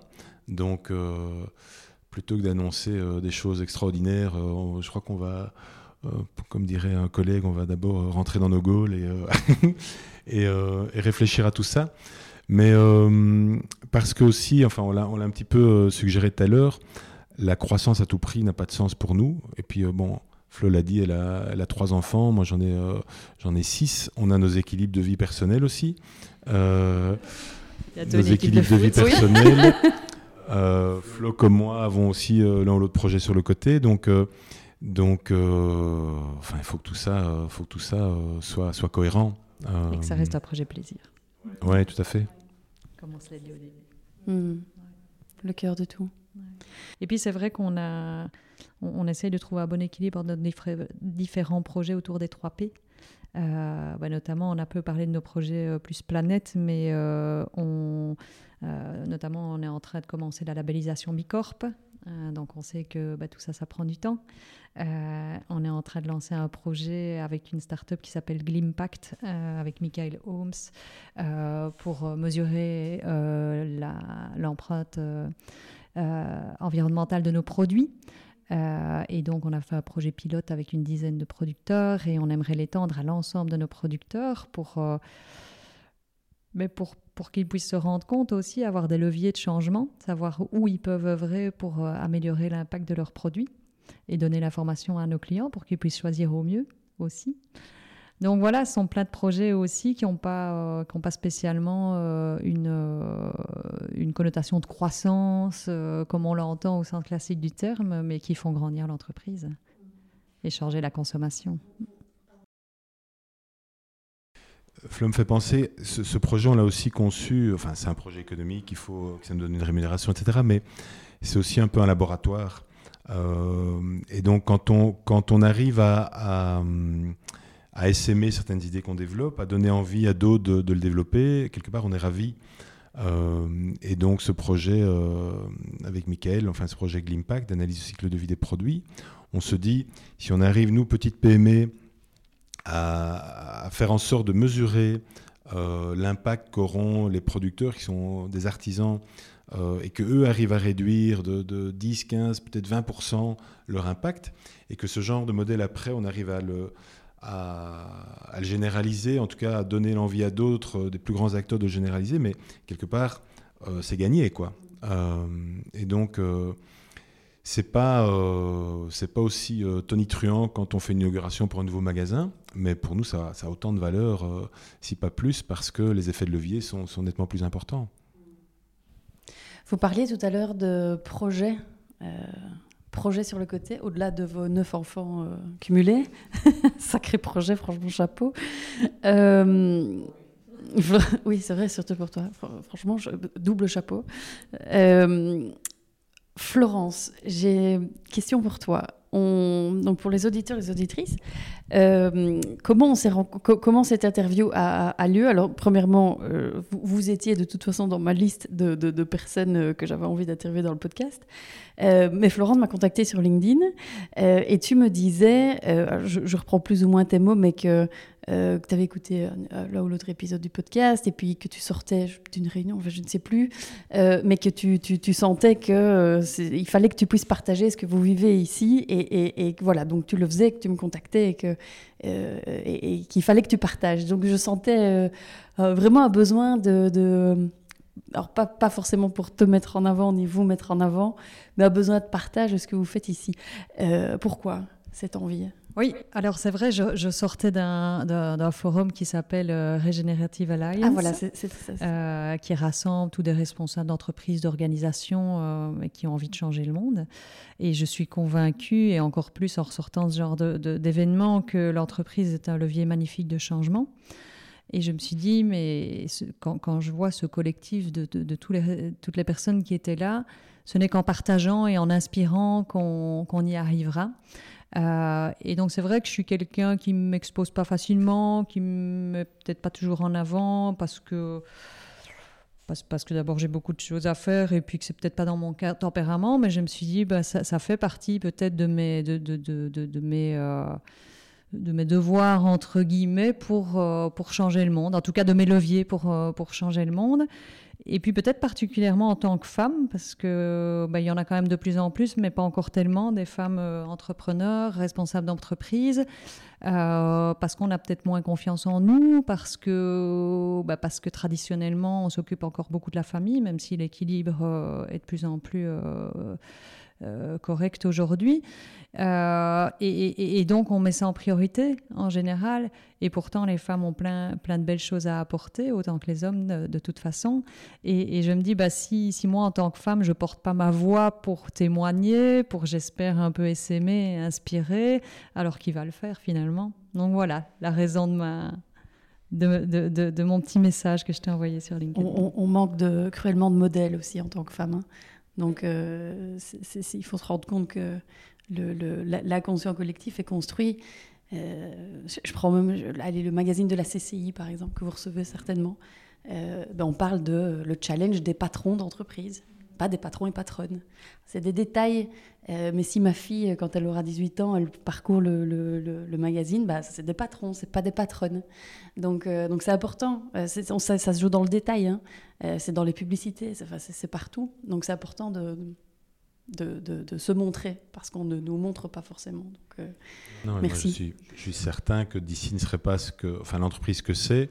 S'il n'y avait pas, enfin si Flo n'était pas là, l'entreprise serait très différente la, sensibilité est différente, l'approche. Euh. D'abord, le duo, je trouve, est très très riche.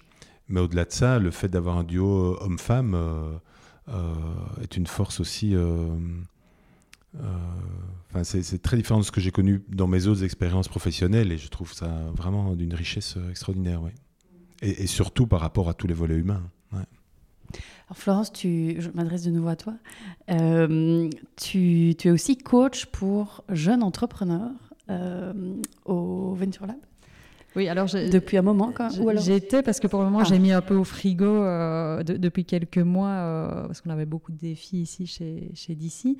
Euh, mais je, je, me suis promis de, de raccrocher le wagon dès que je pourrais me le permettre.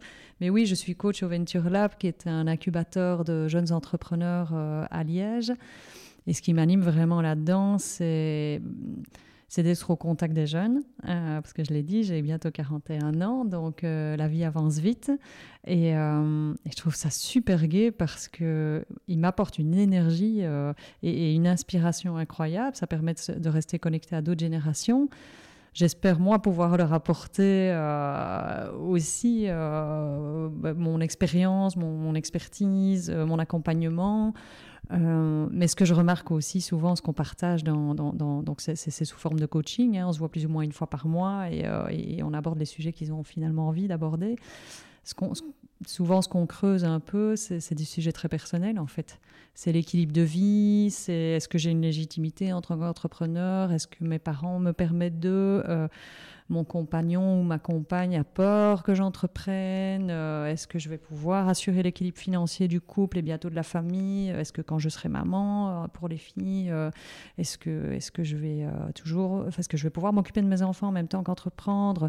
Donc finalement, c'est plein de sujets aussi bien liés au monde de l'entreprise que liés à la posture, au rôle de l'entrepreneur qu'on aborde ensemble. Et ça, je trouve ça vachement passionnant. Et puis, ça, ça nous permet aussi, ça, me permet personnellement de m'ouvrir, de, m'outiller, euh, de voir autre chose que notre quotidien euh, dans d'ici, qui, qui, est super chouette, mais on a besoin aussi de sortir, de, rencontrer d'autres personnes, de voir d'autres projets euh, pour ramener toute cette aspiration et cette énergie ici. Hmm. Toi, Franck, tu as aussi d'autres projets sur le côté, en plus que d'ici Oui. Plusieurs, mais notamment une entreprise qui, euh, qui s'appelle euh, Xilergie, qui fait de l'oxygazéification, donc qui, euh, qui produit de l'énergie au départ de biomasse, qui a eu quelques difficultés fin d'année passée, début de cette année-ci, mais qui se redéploie. On vient de signer un, contrat pour installer une installation de production d'énergie au Japon. Donc voilà, maintenant il faut délivrer. Et j'étais aussi actif dans une, pisciculture, donc chez un de nos producteurs qui avait eu des grosses difficultés, euh, pisciculture matonnée. Et là, j'ai, euh, enfin, je, reste actionnaire, mais je suis, euh, je suis un peu sorti de, l'opérationnel parce que là aussi, ça, ça, prenait, ça prenait trop de temps. mais oui, on a des, on a des projets un peu satellites comme ça, mais qui nous occupent beaucoup moins qu'ici. mais parce qu'il n'y a rien à faire, on est, je pense qu'on est tous les deux des gens passionnés. Et et on a des choses à partager, on aime bien, on est curieux aussi, on aime bien s'ouvrir aux autres, et, euh, voilà, et quand on est dans la passion, euh, c'est parfois difficile de dire non, et donc, euh, ouais, on est bien occupé. J'aimerais avoir votre, vos, vos, points de vue sur, sur des sujets un peu, plus, un peu plus globaux, liés au monde de l'agriculture, de l'alimentation. Alors j'ai une première question qui me titille, il y a des choses, euh, on pourra peut-être en parler ou pas, euh, euh, moi, qui m'agacent dans certaines publicités, et qui font un petit peu me hérisser comme ça, sur des, tomates par exemple, neutres en carbone à, à, 3 francs 50. donc vous, vous êtes proche des agriculteurs, vous les connaissez, les producteurs. quand vous voyez des publicités qui vendent des produits locaux à prix dérisoire, est-ce que vous y croyez? Comment est-ce possible? Est-ce que c'est faux? Est-ce que c'est du greenwashing? Ou est-ce que, réellement, oui, on peut avoir un produit euh, à très très très bas prix qui soit euh, euh, local et, pour lequel le producteur est respecté? Mais je crois d'abord il faut, se demander ce qu'on met derrière produits locaux. Et c'est pas simple, c'est pas simple et chacun peut avoir une définition différente parce qu'aujourd'hui, en Belgique en Wallonie, il n'y a pas de définition de ça.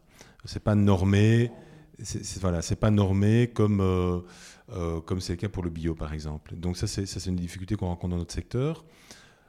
Euh, enfin la définition, s'il doit y en avoir une, mais je te dis elle n'est pas elle est pas acceptée par tous. C'est souvent on parle d'une distance, mais elle est variable cette distance selon qu'on soit en Wallonie, en France ou ailleurs. et souvent on parle aussi d'un seul intermédiaire maximum entre entre le producteur et le et le, et le commerçant. Mais sur la distance, on est, selon les endroits, entre 50 et 80 km. Voilà. Au Carrefour, lui, il travaille sur 40 km. Mais bon, c'est euh, moins de 100 km. Euh, euh, mais comme, je le disais tout à l'heure, pour moi, c'est beaucoup plus que ça. Ce n'est pas, pas uniquement un lieu de production, c'est c'est une façon, une façon de faire, une monoculture, enfin un champ de, Enfin, pour parler, tu parlais de tomates euh, dessert euh, sur, sur 25 hectares en hydroponie. Pour moi, on n'est pas dans une logique produit local. Euh, alors oui, elles sont produites localement à un endroit, quelque part, mais, mais toute la partie lien entre le producteur et, le commerçant et le consommateur, n'existe pas. On est dans une logique industrielle et, chaque, chaque industrie est située, enfin, est située à un endroit, un endroit sur Terre. mais il n'y aura pas, il y aura pas cette, euh, enfin voilà, il y aura pas cette, euh, cette philosophie, je pense. On est dans du, pour moi, on est dans du toujours plus et pas dans, dans du mieux. Euh, on n'est pas dans une logique de, on n'est pas toujours dans une logique de respect de la terre. On n'est pas, on est dans, enfin, voilà, dans une logique mainstream de, de, de, masse, enfin de production de masse, et voilà, avant d'être, enfin je, trouve qu'aujourd'hui, comme le sujet est pris de, plus en plus et par des géants, on, perd le consommateur. On, peut vraiment perdre le consommateur qui peut se dire bah, de toute façon, bah, ça va, de toute façon, ils viennent de faire une pub là, euh, euh, c'est bon, la, tomate, en fait, je peux l'acheter. Euh, je peux, je peux, j'ai pas. vous, voyez, ce que je veux dire Oui, c'est clair que c'est pas simple. C'est pas, pas, facile pour le consommateur de, pouvoir se dire bah, tiens, finalement, c'est OK, mhm. cette banane-là, euh, elle, est, bio, elle est fair trade, elle est CO2 neutrale, et puis bah, c'est bon, je prends cette banane-là. et puis. Euh, non, c'est pas facile pour les consommateurs de s'y retrouver. Et, c'est pour ça que nous, on travaille vraiment avec des, petits producteurs, des artisans, et qu'on fait pas mal d'événements euh, pour, pour pour expliquer, pour montrer à nos clients et pour qu'ils puissent entrer en contact avec eux. Je crois que quand euh, la grande distribution fait une, fait une pub comme celle dont tu parles euh, sur euh, la tomate du producteur local pas cher, je pense pas que c'est un petit producteur qui va venir en magasin faire déguster ses bonnes petites tomates et qui va créer du lien et, et, venir faire des événements et, faire une visite de sa production. Donc c'est une philosophie très différente. Et pour venir sur le prix, chez nous, ce qui est important, c'est que le prix soit juste pour trois personnes le producteur qui propose son prix, qui lui permet de vivre, nous-mêmes qui appliquons une marge qui permet de, vivre et de rémunérer nos structures. Et puis on se pose la question, est-ce que c'est acceptable pour le client final? Si cette triangulation est respectée, c'est ça le prix juste. Après, si on se dit que pour le client final, ça devient trop, euh, on rediscute avec le producteur et on voit si euh, lui peut se permettre de baisser un peu son prix, est-ce que nous, on peut se permettre de grignoter un peu notre marge? Et si on n'y arrive pas, c'est pas grave. Ce sera peut-être plus tard, mais on va pas commencer à étrangler le producteur. Euh, ça, n'en vaut pas la peine, quoi.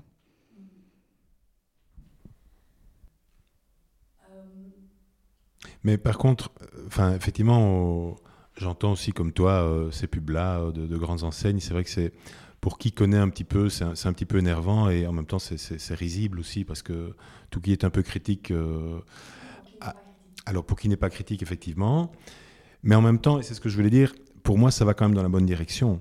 Parce que euh, je pense qu'on allait, on allait beaucoup trop loin dans, euh, dans l'industrialisation de l'alimentation.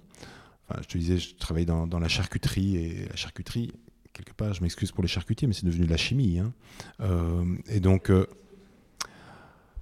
euh, ben, écoute, tu sais lire comme moi, il suffit de retourner une étiquette d'un produit, de regarder ce qu'il y a dedans. Et tu pour ça que je compris. plus Oui, voilà. C'est, euh, Donc, euh, on se questionne parfois sur, sur, sur, certaines maladies, etc. Alors, je dis pas que je veux certainement pas accuser uniquement les charcutiers. On est dans, enfin, c'est la dérive d'un, c'est la dérive d'un, système, et donc c'est la le fait déjà d'aller chercher des produits extrêmement loin alors qu'on a, on a ce qu'il faut ici, fait que tu ne tisses pas de relation avec les gens, que tout, tout est enfin, l'alimentation est devenue une marchandise comme les autres, quoi. Euh, comme si tu transportais euh, euh, des chaussures ou, ou, du bois. Et, alors que pour moi, se nourrir, c'est un, un, besoin de base. C'est la nourriture, c'est généralement ce qui réunit les gens. c'est la culture, c'est enfin c'est plein de choses. C'est un patrimoine. C'est un patrimoine aussi, oui, bien sûr. Euh, et, donc, euh, alors oui, c'est marchandisé, mais, mais euh, dans... Enfin, nous, nous on, a essayé de créer autre chose. Effectivement, on est, des commerçants aussi, mais on essaie de, de faire, de donner une valeur à, tout ce qui est autour, ce côté, enfin, au-delà du fait d'apporter quelque part des calories à chacun dont on a tous besoin, mais il y a plein d'autres choses. Et c'est sur ça, nous, qu'on s'anime et qu'on essaye de, se différencier. Euh, et ça, je pense que la distribution classique n'est malheureusement pas dans cette philosophie-là, elle est plus dans une opportunité de communication. Euh, mais si, par contre, ils rentraient vraiment là-dedans, je trouve que ce serait formidable parce qu'ils ont, euh, ils ont vraiment la de changer les choses. Et ils pourraient ah oui, j'en suis convaincu. Ah oui, bien sûr. Est-ce que c'est physiquement, physiquement, logistiquement possible? Il pourrait se transformer? Ah, c'est plus compliqué. Hein. C'est plus compliqué de quand tu dois approvisionner 800 euh, magasins euh, sur un territoire. C'est clair que c'est plus facile quand tu as un interlocuteur qui t'apporte le même produit euh, standardisé tous les jours. Et que si tu t'adresses à des plus petits, bah, tu dois peut-être t'adresser à 10 plutôt, plutôt qu'à 1. Mais, mais c'est possible. Écoute, qu'est-ce qui est impossible euh, Est-ce qu'avant le Covid, on croyait qu'on allait porter des masques tous les jours euh, Enfin, non. Quand, quand, quand, il y a le besoin, et ça, c'est un peu la difficulté, je pense qu'on a. Euh, qu'on expérimente chacun, c'est que on sait que on sait que on sait qu'on va droit dans le mur, et en même temps on est dans un système, on a du mal à en sortir. À un moment donné, il faut faire des choix et c'est parfois plus compliqué. Et il faut, ouais, tout n'est pas possible. Faut faire certains sacrifices. et donc oui, si on le veut vraiment, c'est possible. Euh, mais il faut changer un certain nombre de choses. Et il faut, il faut également que le consommateur soit un peu plus raisonnable dans ses choix. Euh, quelque part, euh, on, est tous, on est tous à la fois victimes et on est tous coupables. Donc, quand on aura compris que parce qu'on achète, et au-delà de l'alimentation, hein, et par, par, les actes qu'on pose, quelque part, on provoque la situation dans laquelle on se trouve, bah, on sera un peu plus c'est le chien qui se mord la queue. Oui, tout à fait, c'est vraiment ça. C'est vraiment ça. Et on vit tous avec nos paradoxes, hein, et moi le premier. Hein, donc, euh, c'est pas simple, mais euh, j'entendais à la radio il y a quelques jours euh, un monsieur qui disait Mais il faut, il faut croire dans ce qu'on sait. il faut. Et maintenant, on peut plus dire qu'on ne sait pas quoi. Donc. Donc il est temps d'eux. C'est ça. Alors justement, j'en viens à la question des enjeux climatiques et du réchauffement climatique. On sait euh, il y a urgence. Euh, il y a une première échéance, c'était dans 10 ans. 10 ans, c'est demain. Euh, puis une deuxième échéance de neutralité carbone à l'échelle planétaire en 2050. L'agriculture, c'est 25% des émissions mondiales à peu près. Est-ce que vous pensez que l'agriculture, au niveau mondial, parviendra à baisser son empreinte carbone? Moi, je pense que oui. Oui, non, moi, je pense que oui, parce que. Et je, alors, je suis pas du tout spécialiste de la matière, mais je pense à un de nos producteurs, Guérec de Waters, installé pas très loin d'ici, qui, euh, est là-dedans, lui, euh, depuis, depuis pas mal de temps, euh, qui m'a parlé de toute cette agriculture régénératrice des sols, qui capte le carbone. et il y a, y a, des solutions, il y a vraiment des solutions. Et donc il y a des gens qui expérimentent ça aujourd'hui, et c'est porteur de beaucoup d'espoir. Donc, mais en même temps, si c'est pour absorber du CO2 qui est émis par ailleurs, enfin, faut, aussi travailler à la source, quoi. Je pense que il y a moyen de compenser un certain nombre de choses, mais il vaut mieux, selon moi, travailler à la source et sensibiliser sur, euh, sur, euh, sur l'émission plutôt que trouver des solutions pour enfouir tout ça ah quelque part et se voiler la face. Quoi. Ça ne marchera pas de capter. Euh, oui, et, notamment, c'est le, le consommateur et le consommateur demain qui a, qui a pas mal de clés en main. notamment en favorisant une alimentation plus végétarienne ou en tout cas flexitarienne. Euh, on, le disait tout à l'heure, euh, Guirec qui, euh, qui prône cette agriculture, ben, ce qui se rend compte aussi, c'est que tout ça a un certain prix parce que c'est des méthodes de culture différentes et euh, il faut que le consommateur accepte de redonner une importance un peu plus importante de, de l'alimentation dans son budget parce qu'aujourd'hui on a la part de l'alimentation dans le budget, on l'écrase de plus en plus. Quand on voit le prix d'un kilo de carottes, parfois dans la grande distribution, qui est vendu à 50, 60 centimes, on se dit, mais ça veut dire que le, producteur là derrière, il l'a vendu peut-être à 15, 20 centimes, j'en sais rien, avec toutes les chaînes qui y a entre. Mais comment est-ce qu'il peut vivre? Quand, nous, dans notre potager, on essaye de faire un kilo de carottes, on se dit, mais pour ça, j'en aurais 20 centimes si je le vendais. Et donc, il faut aussi que le consommateur se rende compte de ça et, remette une importance euh, plus relative à l'alimentation dans son budget. Et c'est comme ça qu'on rémunérera plus correctement euh, bah, des projets alimentaires vertueux. Euh, je, pense à, je, repense à, l'empreinte carbone de, l'agriculture, du fait de manger, simplement manger. Euh, et, je pense à ces monocultures qui existent partout dans le monde, ces tomates cultivées par par, par, par, milliers dans des serres comment vous pensez que cette industrie peut se transformer s'il n'y a pas de rupture euh, massive, à, la fois dans la distribution, mais dans, le, dans le sourcing, dans, la oui, dans le, le, comportement du consommateur? Comment, comment ça peut se goupiller rapidement? Pas dans 150 ans, rapidement ce changement. Est-ce que vous pensez qu'il peut se faire d'ailleurs ce changement? Je, enfin, la difficulté, c'est pour moi, enfin, je parlais tout à l'heure de changement de paradigme. Alors, comment on provoque un changement de paradigme? Ça, j'en sais rien. à part quand il y a des gros clashs et que, es dans, enfin, que tu tapes la tête au mur et que tu sais, tu sais plus faire quoi d'autre. Mais, mais c'est triste d'en arriver là. Ce serait dommage d'en arriver là. Oui, tout à fait, mais c'est ce qu'on fait. C'est ce qu'on fait. Il faut vraiment qu'on se tape la tête au mur avant de, avant de penser autre chose. pour moi, tant qu'on est dans du toujours plus, on n'y arrivera pas. Et donc, faut aller vers du mieux. Parce que comment est-ce qu'on arrive à, faire euh, des, champs de tomates ou enfin des, des, géants mondiaux finalement, euh, peu importe le secteur d'activité C'est. Enfin, moi, je, me questionne toujours sur ce que ça crée comme valeur pour, pour, pour le collectif.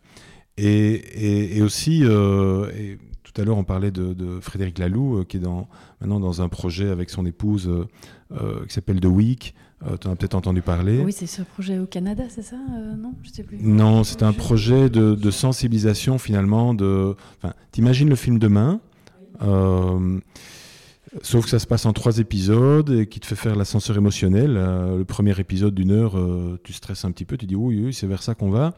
Et puis, et puis le deuxième, c'est un peu plus neutre. Le troisième, tu as des pistes de solutions. Enfin, l'idée, c'est de te mettre en mouvement et c'est également de, de visionner ce film de façon collective on l'a d'ailleurs regardé ensemble avec, euh, d'autres personnes.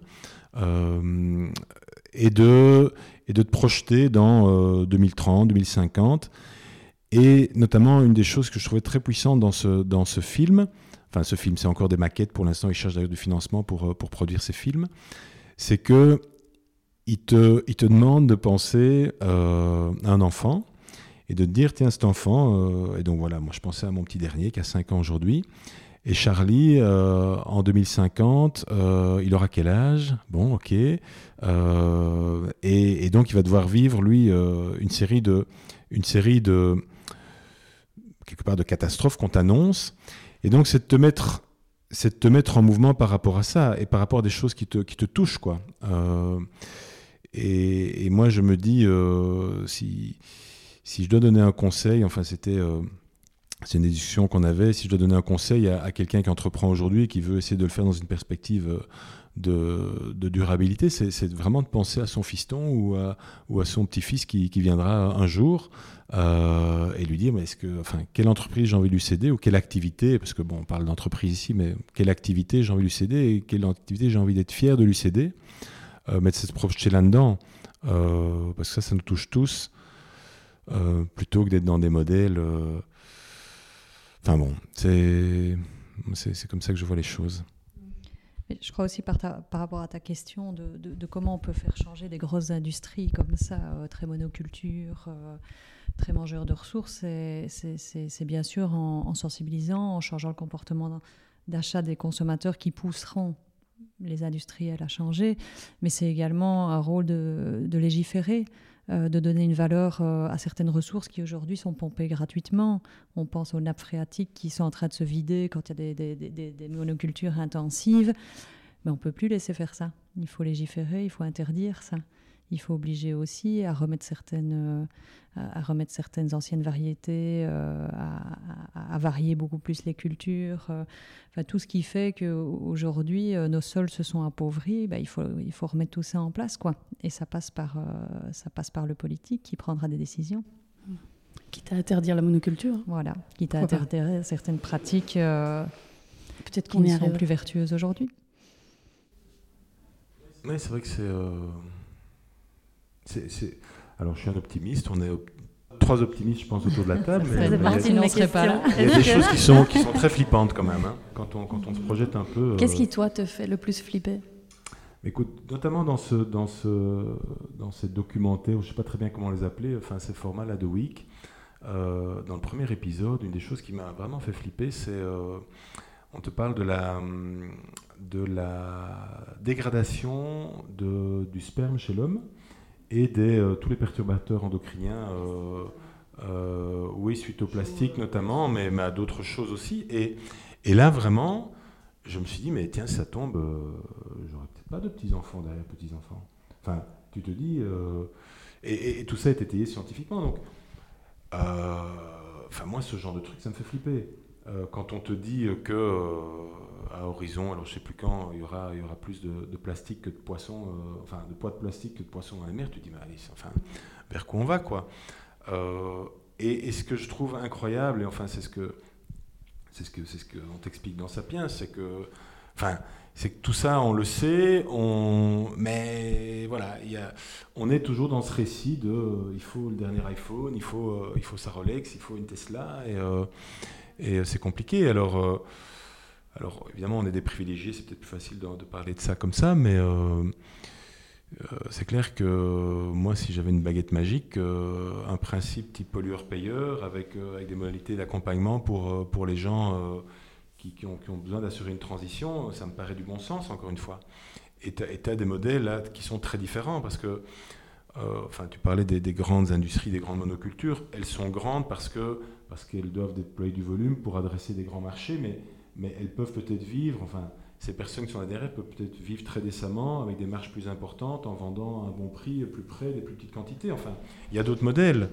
Euh, et on a tous, euh, enfin, euh, à partir du moment où on mange trois fois par jour, on n'a pas besoin de manger beaucoup plus. Quoi. Enfin, à mon nez, trop veel, comme disent nos amis flamands. Mmh, mmh, mmh. ben oui. Toi, Florence, qu'est-ce qui te fait flipper? Je me permets la question parce qu'on est donc des optimistes ici, on, crée, mais euh, euh, toi, qu'est-ce qui te fait flipper? Tu as des petits-enfants aussi euh?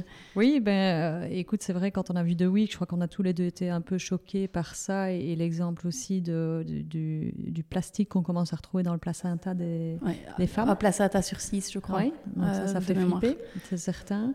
Et puis, bah, de manière beaucoup plus proche et beaucoup, plus concrète, comme je suis liégeoise, on vient de subir pas mal d'inondations on a vu de très près ce que ça donnait, euh, le changement climatique, de manière très concrète. Et je me dis, bah, ok, si c'est ça le quotidien, moi, de mes enfants, enfin peut-être deux mois plus tard, parce que je le verrai aussi, mais encore plus mes enfants, si c'est ça leur quotidien, euh, des inondations à certains moments, des tempêtes à d'autres moments, euh, des, chaleurs et des incendies à d'autres moments, ça, ça me fait flipper. Et, tout le déplacement des populations que tout ça va, créer. Ouais pour moi, on, commence à le vivre, les, immigrés climatiques, et on n'a pas fini. Et peut-être que nos enfants, ils devront eux-mêmes à un moment migrer. Oui, ça, ça me fait flipper. On va clôturer sur une note euh, positive. Bien sûr. Chouette. Si vous aviez, euh, non, je me permets que vous. si vous aviez une baguette magique pour d'ici ou pour le monde, vous feriez quoi? Mais moi, moi, je reviens avec mon, mon pollueur-payeur. Hein. Euh, parce que. Euh, enfin, j'ai tête depuis. Euh, oui, non, tiens. Il y, a le pollueur-payeur. Et, pour faire le lien avec d'ici, et Flo va sourire quand je vais le sortir, c'est mon ministère de l'Alimentation. Ah, tu peux expliquer ouais. Écoute, c'est pas, pas mon idée. Je crois que c'est Pierre Rabhi qui avait sorti ça. C'est de se dire, l'alimentation, elle traverse nos vies à travers plein, plein d'axes l'économique, le, le, culturel, la santé, euh, enfin, l'alimentation impacte nos vies euh, dans, tous les sens. Et est-ce qu'on ne pourrait pas avoir une vision un peu transversale des choses et une vision cohérente au niveau, euh, au niveau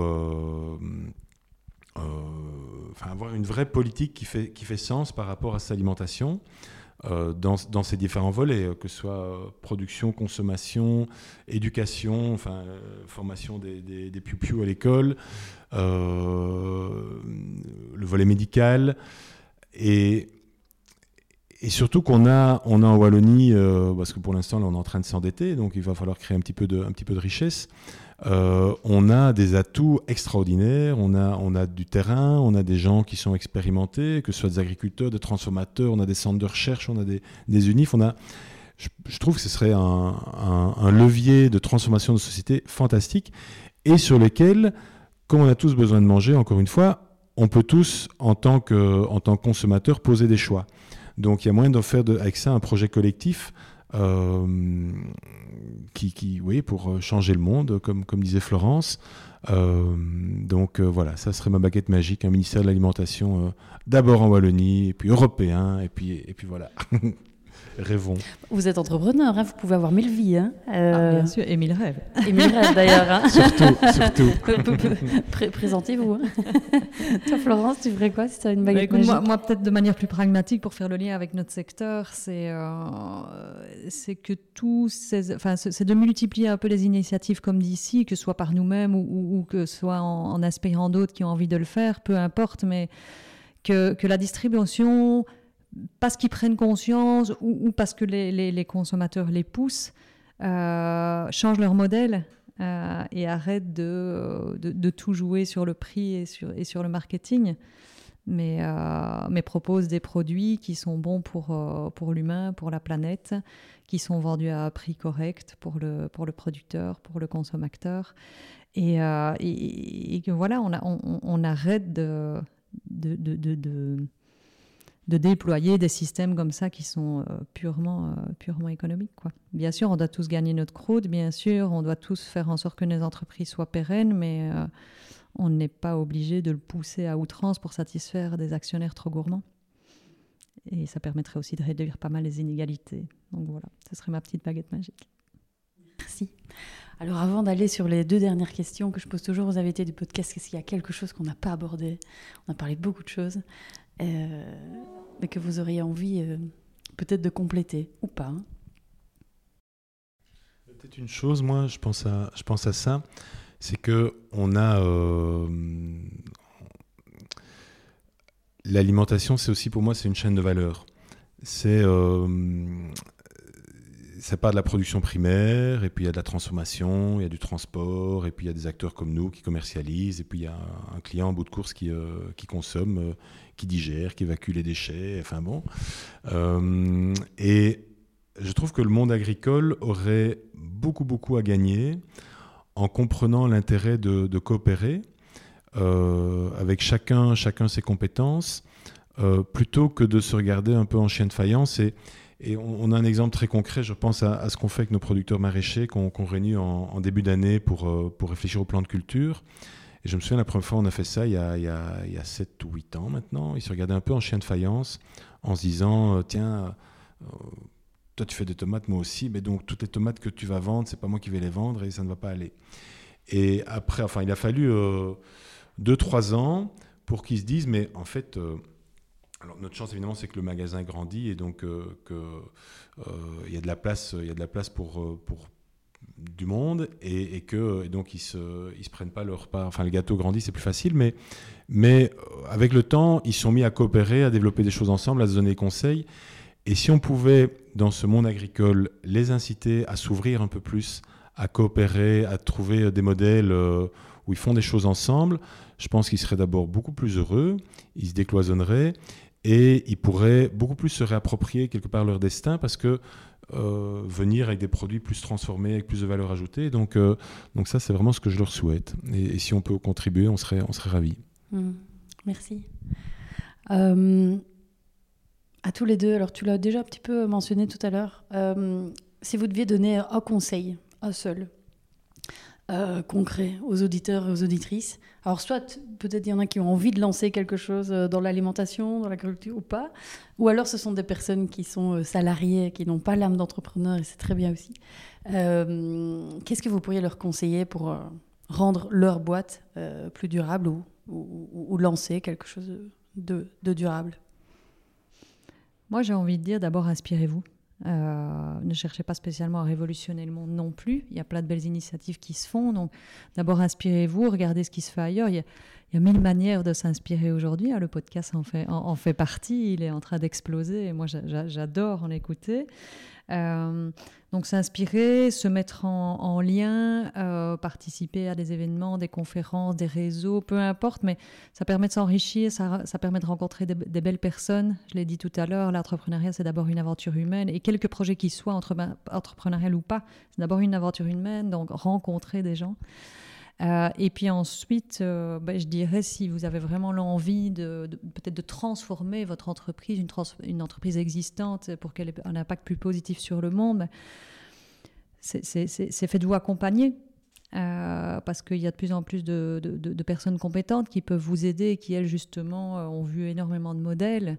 Euh, et, faites-vous accompagner pour, euh, pour bénéficier d'expertise, pour vous, vous faire challenger. Et mobiliser vos équipes, surtout mobiliser vos équipes et faites-vous accompagner pour générer la créativité à l'intérieur de vos équipes pour, pour, parce, que, parce que la réponse leur appartient souvent toutes les personnes qui sont là dans l'entreprise depuis longtemps, elles, expérimentent énormément de choses. Euh, elles sont souvent enfermées dans, dans l'opérationnel, dans le quotidien. Mais si on leur permet de, de, réfléchir à tout ça et travailler sur tout ça et de se faire accompagner pour que leurs idées puissent se concrétiser, je pense qu'il y a vraiment un, terreau là euh, extraordinaire à aller, chercher. Donc voilà, se mettre en lien beaucoup. Ouais. Pour compléter l'idée de Flo aussi, c'est de euh, d'abord à vous connaître et identifier vos talents et, faites-vous plaisir dans vos talents. Enfin, euh, faites-vous accompagner, c'est aussi euh, trouver les personnes qui peuvent compléter là où vous êtes moins bon et de façon à vous concentrer sur ce que vous savez faire et là où vous trouvez de la satisfaction et, et où c'est où c'est pas du travail quoi là où vous éclatez dans ce que vous faites euh, mais donc ça, enfin, ça repose la question de la confiance, enfin, de, partager, euh, de partager son idée, de partager son projet, euh, de ne pas le faire seul. je reviens à la richesse d'entreprendre à plusieurs. ouais. Je fais partie d'une organisation qui s'appelle le Groupement de chefs d'entreprise. C'est une, une, organisation québécoise au départ. Et là, ils ont ce qu'ils appellent le test des talents. enfin, c'est un truc anglo-saxon, donc c'est très normé, mais ça te permet. Ouais, voilà, c'est Gallup qui organise ça tout à fait. Et donc, ça t'identifie euh, les talents les plus importants.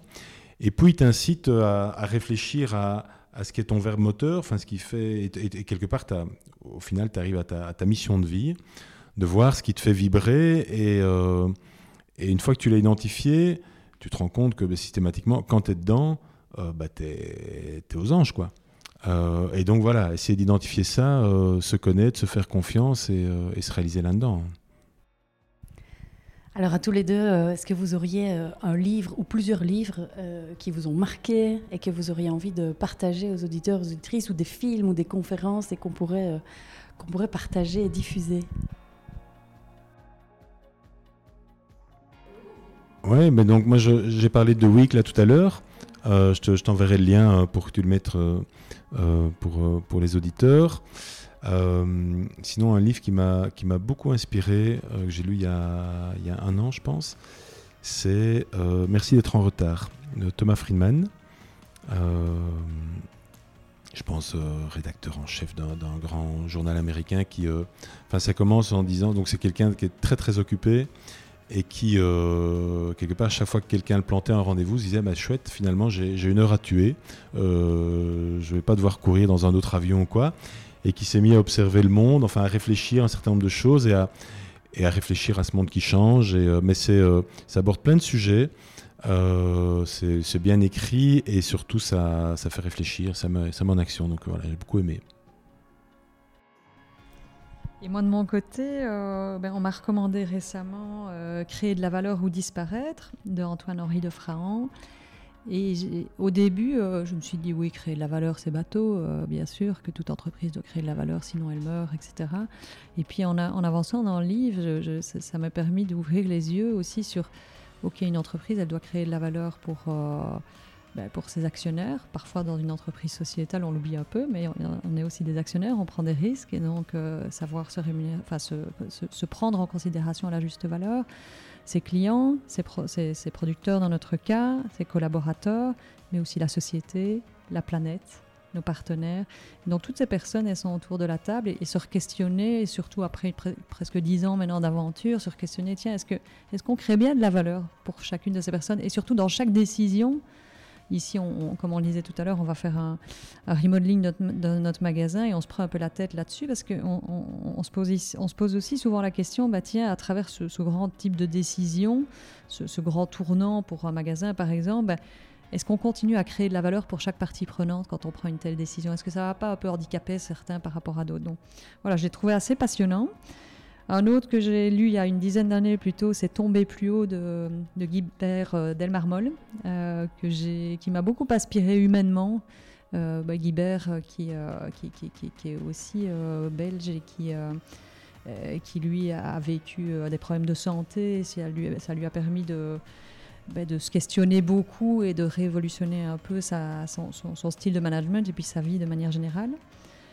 Et puis des podcasts, comme je le disais, comme le tien, euh, qui m'inspirent beaucoup et comme, quelques autres. Euh, moi, j'écoute beaucoup euh, Génération Do It Yourself, un podcast français que, que j'aime beaucoup. Donc, donc voilà ce que je peux recommander. Bah merci, ça en fait, ça en fait du contenu pour pouvoir s'inspirer. merci beaucoup à tous les deux. C'était euh, c'était passionnant. J'aurais envie que les auditeurs, les auditrices puissent vraiment sentir. Euh, je crois que je crois que ce sera le cas. Euh, tout, tout le tout ce que vous partagez depuis le début, ce côté joie, vous avez les yeux qui pétillent. On ne, ils ne le verront pas. J'espère que j'espère que vous le sentirez. vous avez les yeux qui pétillent. On sent le côté plaisir et, et, puis un ADN très très fort. Donc merci beaucoup. merci, à toi. Parce que je trouve que, tu as mis beaucoup de convivialité dans, dans, cet échange et euh, ben c'est une de nos valeurs, c'est la convivialité. Donc euh, merci. Merci, c'était très chouette pour moi. Et puis on s'est un peu laissé emporter par le temps, j'ai l'impression. Oh, mais c'est pas grave, c'est un podcast. Donc on pourrait même parler 4 heures, ça me va. La preuve que c'est du plaisir. Les auditeurs coupent. je, sais que les personnes écoutent souvent dans la voiture, le trajet du matin. C'est vrai. En tout cas, beaucoup d'embouteillages pour l'instant. mais du coup, ce sera l'occasion d'écouter un peu plus. Euh, peut-être, oui, euh, avant de vous laisser, comment est-ce qu'on peut vous. Où est-ce qu'on vous retrouve dans la magie de l'Internet euh, Et comment est-ce qu'on peut éventuellement vous contacter? Si, euh, Le mieux, c'est de venir au magasin. Oui, après, on a... les auditeurs sont peut-être... C'est le commerçant qui parle, madame. Alors, pour ceux qui habitent Namur et la région, euh, à mon avis, vous connaissez, bah, du coup, vous connaissez très certainement d'ici.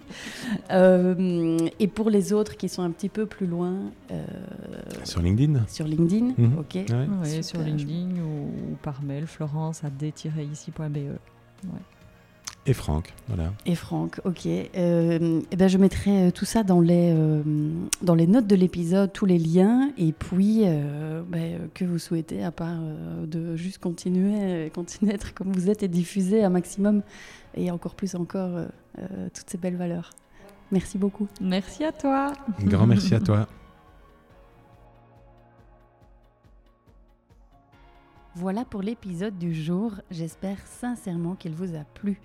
Merci de le partager à deux personnes qui pourraient être intéressées par ce sujet et de mettre une petite note 5 étoiles avec un petit commentaire sur Apple Podcast, sur iTunes en particulier, ce qui donnerait au podcast un maximum de visibilité dans les classements. Aussi, si vous allez sur www.business-impact.be et que vous me laissez votre email, vous recevrez une semaine sur deux les deux derniers épisodes ainsi que du contenu qui pourrait vous être utile et vous inspirer davantage. Pour finir, n'hésitez surtout pas à me contacter. Je suis active sur LinkedIn et sur Instagram. Euh, il suffit de chercher Stéphanie Fellen. Et si vous avez des besoins d'accompagnement pour votre entreprise, l'équipe de Smart to Circle se fera un véritable plaisir de vous rencontrer. Je vous embrasse.